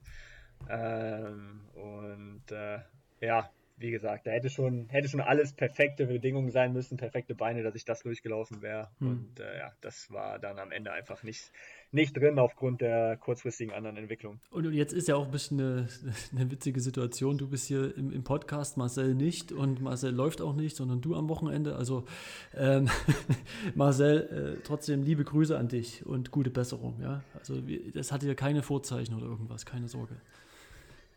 Ja, natürlich. Ich hoffe auch Marcel und, und die Leute denken jetzt nicht, ich versuche hier Marcel rauszubringen. Ähm, also auf, auf gar keinen Fall. Ähm, es tut mir natürlich auch, auch mega leid für Marcel, dass er das jetzt nicht wahrnehmen kann und hoffe, dass es, äh, was auch immer er hat, jetzt nicht, nicht so schlimm ist und er bei den Deutschen antreten kann und da auch in, in Form antreten kann und dass er halt auch noch die Chance, Chance bekommt, seine Rennen ähm, zu laufen. Und äh, ja, weil, wie ich eben schon meinte, äh, wir wollen alle nach Tokio, wir wollen alle besser sein als der andere, aber ähm, das natürlich auch irgendwo auf, auf faire Art und Weise und nicht, weil sich jemand irgendwie verletzt oder Impfreaktionen hat oder wie auch immer. Ähm, und trotzdem freue ich mich natürlich, am Samstag da jetzt am Start zu sein und sehe da auch nochmal eine Chance für mich und will natürlich auch dazu beitragen, möglichst äh, ja, viele Punkte äh, fürs Team beizutragen. Darum geht es ja auch. Und äh, hoffe natürlich auch, dass für mich dann für die Weltrangliste dann nochmal ja, eine gute Punktzahl bei, bei rumspringt. Und ähm, ich bin 2017 ähm, das letzte Mal im Deutschland-Trikot gestartet, also das ist äh, ja sicherlich für mich jetzt auch nochmal ganz cool, da wieder die Möglichkeit zu bekommen, äh, für Deutschland zu starten. Klar. Ich glaube, du hast da schon eine gewisse Vorfreude und da bist du ein bisschen unerwartet dahin gekommen, aber ist doch trotzdem cool, ja. Und auch schön, dass es, dass es die Option gibt. Ich meine, eine Verletzung gibt es immer mal und dass da einfach ähm, auch, auch eine gute Qualität schon in der Breite jetzt da ist, dass da einfach ein Ersatz gefunden werden kann, ja. Ohne dich jetzt ja, als Ersatz also, nur, nur zu bezeichnen, ja. Also. Äh, nee, also es ist tatsächlich auch dieses Jahr halt echt schwierig und das ja. ja. kommt halt auch wieder auf die Weltrangliste zurück, weil sich halt jeder ein bisschen überlegen muss, ähm, wie macht er es. Und ich weiß halt auch, dass im Vorfeld viel rumgefragt worden ist, wer will irgendwie laufen, wer will nicht laufen. Und ähm, ich war am Anfang, hatten wir auch so ein bisschen einen anderen Plan ähm, verfolgt. So, da hatten wir auch mit einem bisschen besseren Rennen in Wien gerechnet. Ähm, aber ja, wie das irgendwie in der letzter Zeit immer so ist, muss man auch ein bisschen flexibel äh, reagieren können. Der DLV hat dann noch jemanden gebraucht und dann habe ich natürlich gesagt, ja, äh, klar bin ich mit dabei. Und äh, ja, je mehr man da jetzt drüber nachdenkt, ähm, hat es natürlich auch echt nochmal punktemäßig einige, einige Möglichkeiten. Ähm, und die will ich natürlich versuchen, dann auch zu nutzen. Ja. Dann wirst du das mit Sicherheit tun. Wir gucken uns das an. Wann ist das am, am Wochenende? Wann ist dein Rennen? Mein Rennen ist, glaube ich, um 17.47 Uhr oder so. Auf jeden Fall irgendwann um 17 Uhr rum ähm, am Samstag. Beste Zeit, Und, Bundesliga kommt äh, nicht mehr, von daher äh, alles gut. Genau, nee, ja. nee, aber ich denke, es gilt generell, das ganze Team anzufeuern und wir haben da, glaube ich, jetzt auch ein, ein ganz solides Team ähm, parat. Und äh, ich habe irgendwie in den Statistiken jetzt letztens gelesen, dass Deutschland, glaube ich, die letzten Jahre halt immer mindestens da auf dem Podium war. Ja. Und äh, das wollen wir natürlich dann auch dieses Jahr erreichen. Ähm, und es ist natürlich auch nochmal, ja, einfach ein ganz cooler Wettbewerb. Äh, um auch seine Vita so ein bisschen aufzufrischen. Und für Sponsoren ist es natürlich auch immer super interessant. Und ähm, deswegen hoffe ich, dass wir da alle gesund wieder rauskommen, dass wir gesund zurückkommen zu den deutschen Meisterschaften und ähm, ja, da möglichst gut abliefern. Und bevor wir jetzt hier schon das langsam abmoderieren, weil wir haben hier einen Rekord aufgestellt, Markus, ne? 1,47 oder 1,45, sowas in, in, die Richtung ist das jetzt. ähm, aber mir kam es gar nicht so vor, ja. Also das echt, echt coole, coole Sachen gesagt und sehr kurzweilig, würde ich sagen. Vielleicht sitzen, empfinden das die Zuschauer auch so oder Zuhörer, so muss man sagen. Ja, wenn sie jetzt noch dabei sind, dann auf jeden Fall. ja. Ist ein, ist ein äh, Podcast für einen Long Run auf jeden Fall. Ja, für einen richtigen Long Run, ja. ja. Oder halt mit, mit Pause dazu. Egal. Ähm, eine Sache muss ich trotzdem nur noch sagen. Wir, am Wochenende war ja noch der S7-Marathon. Ähm, da gehen wir jetzt nicht noch drauf ein, keine Sorge, sondern ich, wir haben schon einen Gast für den nächsten Podcast gesichert, der vor allen Dingen die österreichischen Hörer jetzt hier vielleicht äh, definitiv kennen werden und auch vielleicht begeistern werden. Denn ähm, was, was ich am Wochenende mitbekommen habe, war trotz erstaunlich, Markus, ne, ich habe es ja noch gar nicht gesagt, dass viele so aus Österreich den Larache-Podcast hören und meinten so, naja, in Österreich gibt es noch nicht so viel, deswegen hören sie halt so eher die, die deutschen Sachen an und finden das cool. Ähm, von daher da nochmal der kleine Teaser dazu, dass da die nächste Folge auf jeden Fall mit guter Marathon-Besetzung äh, der Podcast erfolgen wird und wir dann auch nochmal das Rennen sicherlich nochmal ein bisschen umfangreicher besprechen werden. Gut. Ja, und äh, ja. wir können ja trotzdem, trotzdem pluggen wir das jetzt schon nochmal, wenn ihr das nicht macht. Äh, es gibt ja auch ein paar Video-Interviews von euch auf dem YouTube-Kanal mit ja. Hendrik, mit Laura etc. Also schaut da mal vorbei. Mit einem schlecht gelaunten Hendrik. das Video mit ja, Hendrik. Hendrik ist genervt, steht das, in den Kommentaren. Das Video mit Hendrik, das Video mit Hendrik, also der ist ja auch Trainingskollege. Ähm, das muss man sich eigentlich mal angucken. Ähm, aber finde ich persönlich auch, auch sehr, sehr sympathisch, äh, da halt auch mal eine ehrliche Reaktion irgendwie zu sehen und auch mal zu sehen, so wie das Innenleben da von einem Athleten ist nach so einer Erkrankung, nach so einem Rennen. Also das, das lohnt sich auf jeden Fall, sich das mal anzuschauen. Ja, es war auch von mir, ich habe die ganze Zeit versucht, so noch mal ein bisschen Freude irgendwie rauszubekommen, aber es war einfach nicht möglich. Und am Ende sind da 20 Minuten rausgekommen. Ich weiß nicht, Max, wie du es empfunden hast. Man hätte es auch kürzer machen können, aber mein Gott, das war dann im Kasten und ähm, es ist halt so, wie es ist, ja. Was will man jetzt machen? Ja. Ja, also wenn man, wenn man Hendrik ein bisschen kennt und, äh, und auch irgendwie befreundet ist, und ich hoffe, Hendrik nimmt mir nicht das übel, dann waren halt die letzten 5, 6 Minuten schon noch ein bisschen amüsant und witzig. Also, weil man dann schon irgendwie gemerkt hat, wie du versuchst, das noch die Kurve zu kriegen, aber Hendrik hatte dann halt auch irgendwie keinen Bock mehr. Ja. Ähm, so, so richtig. Ähm, das war dann, also keine Ahnung, ich finde, über sowas sollte man auch ein bisschen, ein bisschen lachen können und ich glaube, jeder kann da Hendrik ver verstehen. Ähm, und das finde ich auch jetzt absolut äh, nicht schlimm von, von, von keiner Partei. Ähm, deswegen, also ich, ich finde, es ist eigentlich echt mal lohnenswert, statt so 0815-Interview immer äh, zu hören. Ja, ja, danke dir dafür. ich finde es auch nicht tragisch. Und äh, es gibt auch noch ein, zwei coole Reaktionen, die noch so nach dem Rennen stattgefunden haben. Äh, könnt ihr euch schon auf den dritten Teil dieser Olympia-Doku freuen. Ähm, da, da war Hendrik schon, schon überrascht, aber dann unterm Strich, glaube ich, ist halt die, die Situation das gewesen, wo es ihm so richtig, wo richtig pisst war, ähm, dass er da jetzt wieder auf dem Stand ist und dass ja, wer, wer, ihn ja auch kennt, der weiß, wie, wie, wie hart er da die letzten Jahre immer gearbeitet hatte. Und äh, genau, also bleibt da äh, gespannt, was da noch kommt. Cool, Max. Also ähm, ich, ich bin mehr als begeistert, was den Umfang hier betrifft und äh, auch den Einblick und auch die Klarheit, glaube ich. Und ähm, Markus, du bist ja der eher noch derjenige, der immer auch den, den Score und so weiter sich anguckt. Ich glaube, du machst das jetzt nochmal genauer, ja. Und ich glaube auch, dass du jetzt die Rennen und Einteilungen und so weiter dir dann auch nochmal äh, mit einem anderen Licht betrachtest, oder? Ja, definitiv, auf jeden Fall. Das hat mich jetzt heute auch nochmal weitergebracht, äh, Max, als wandelndes Lexikon der IAF.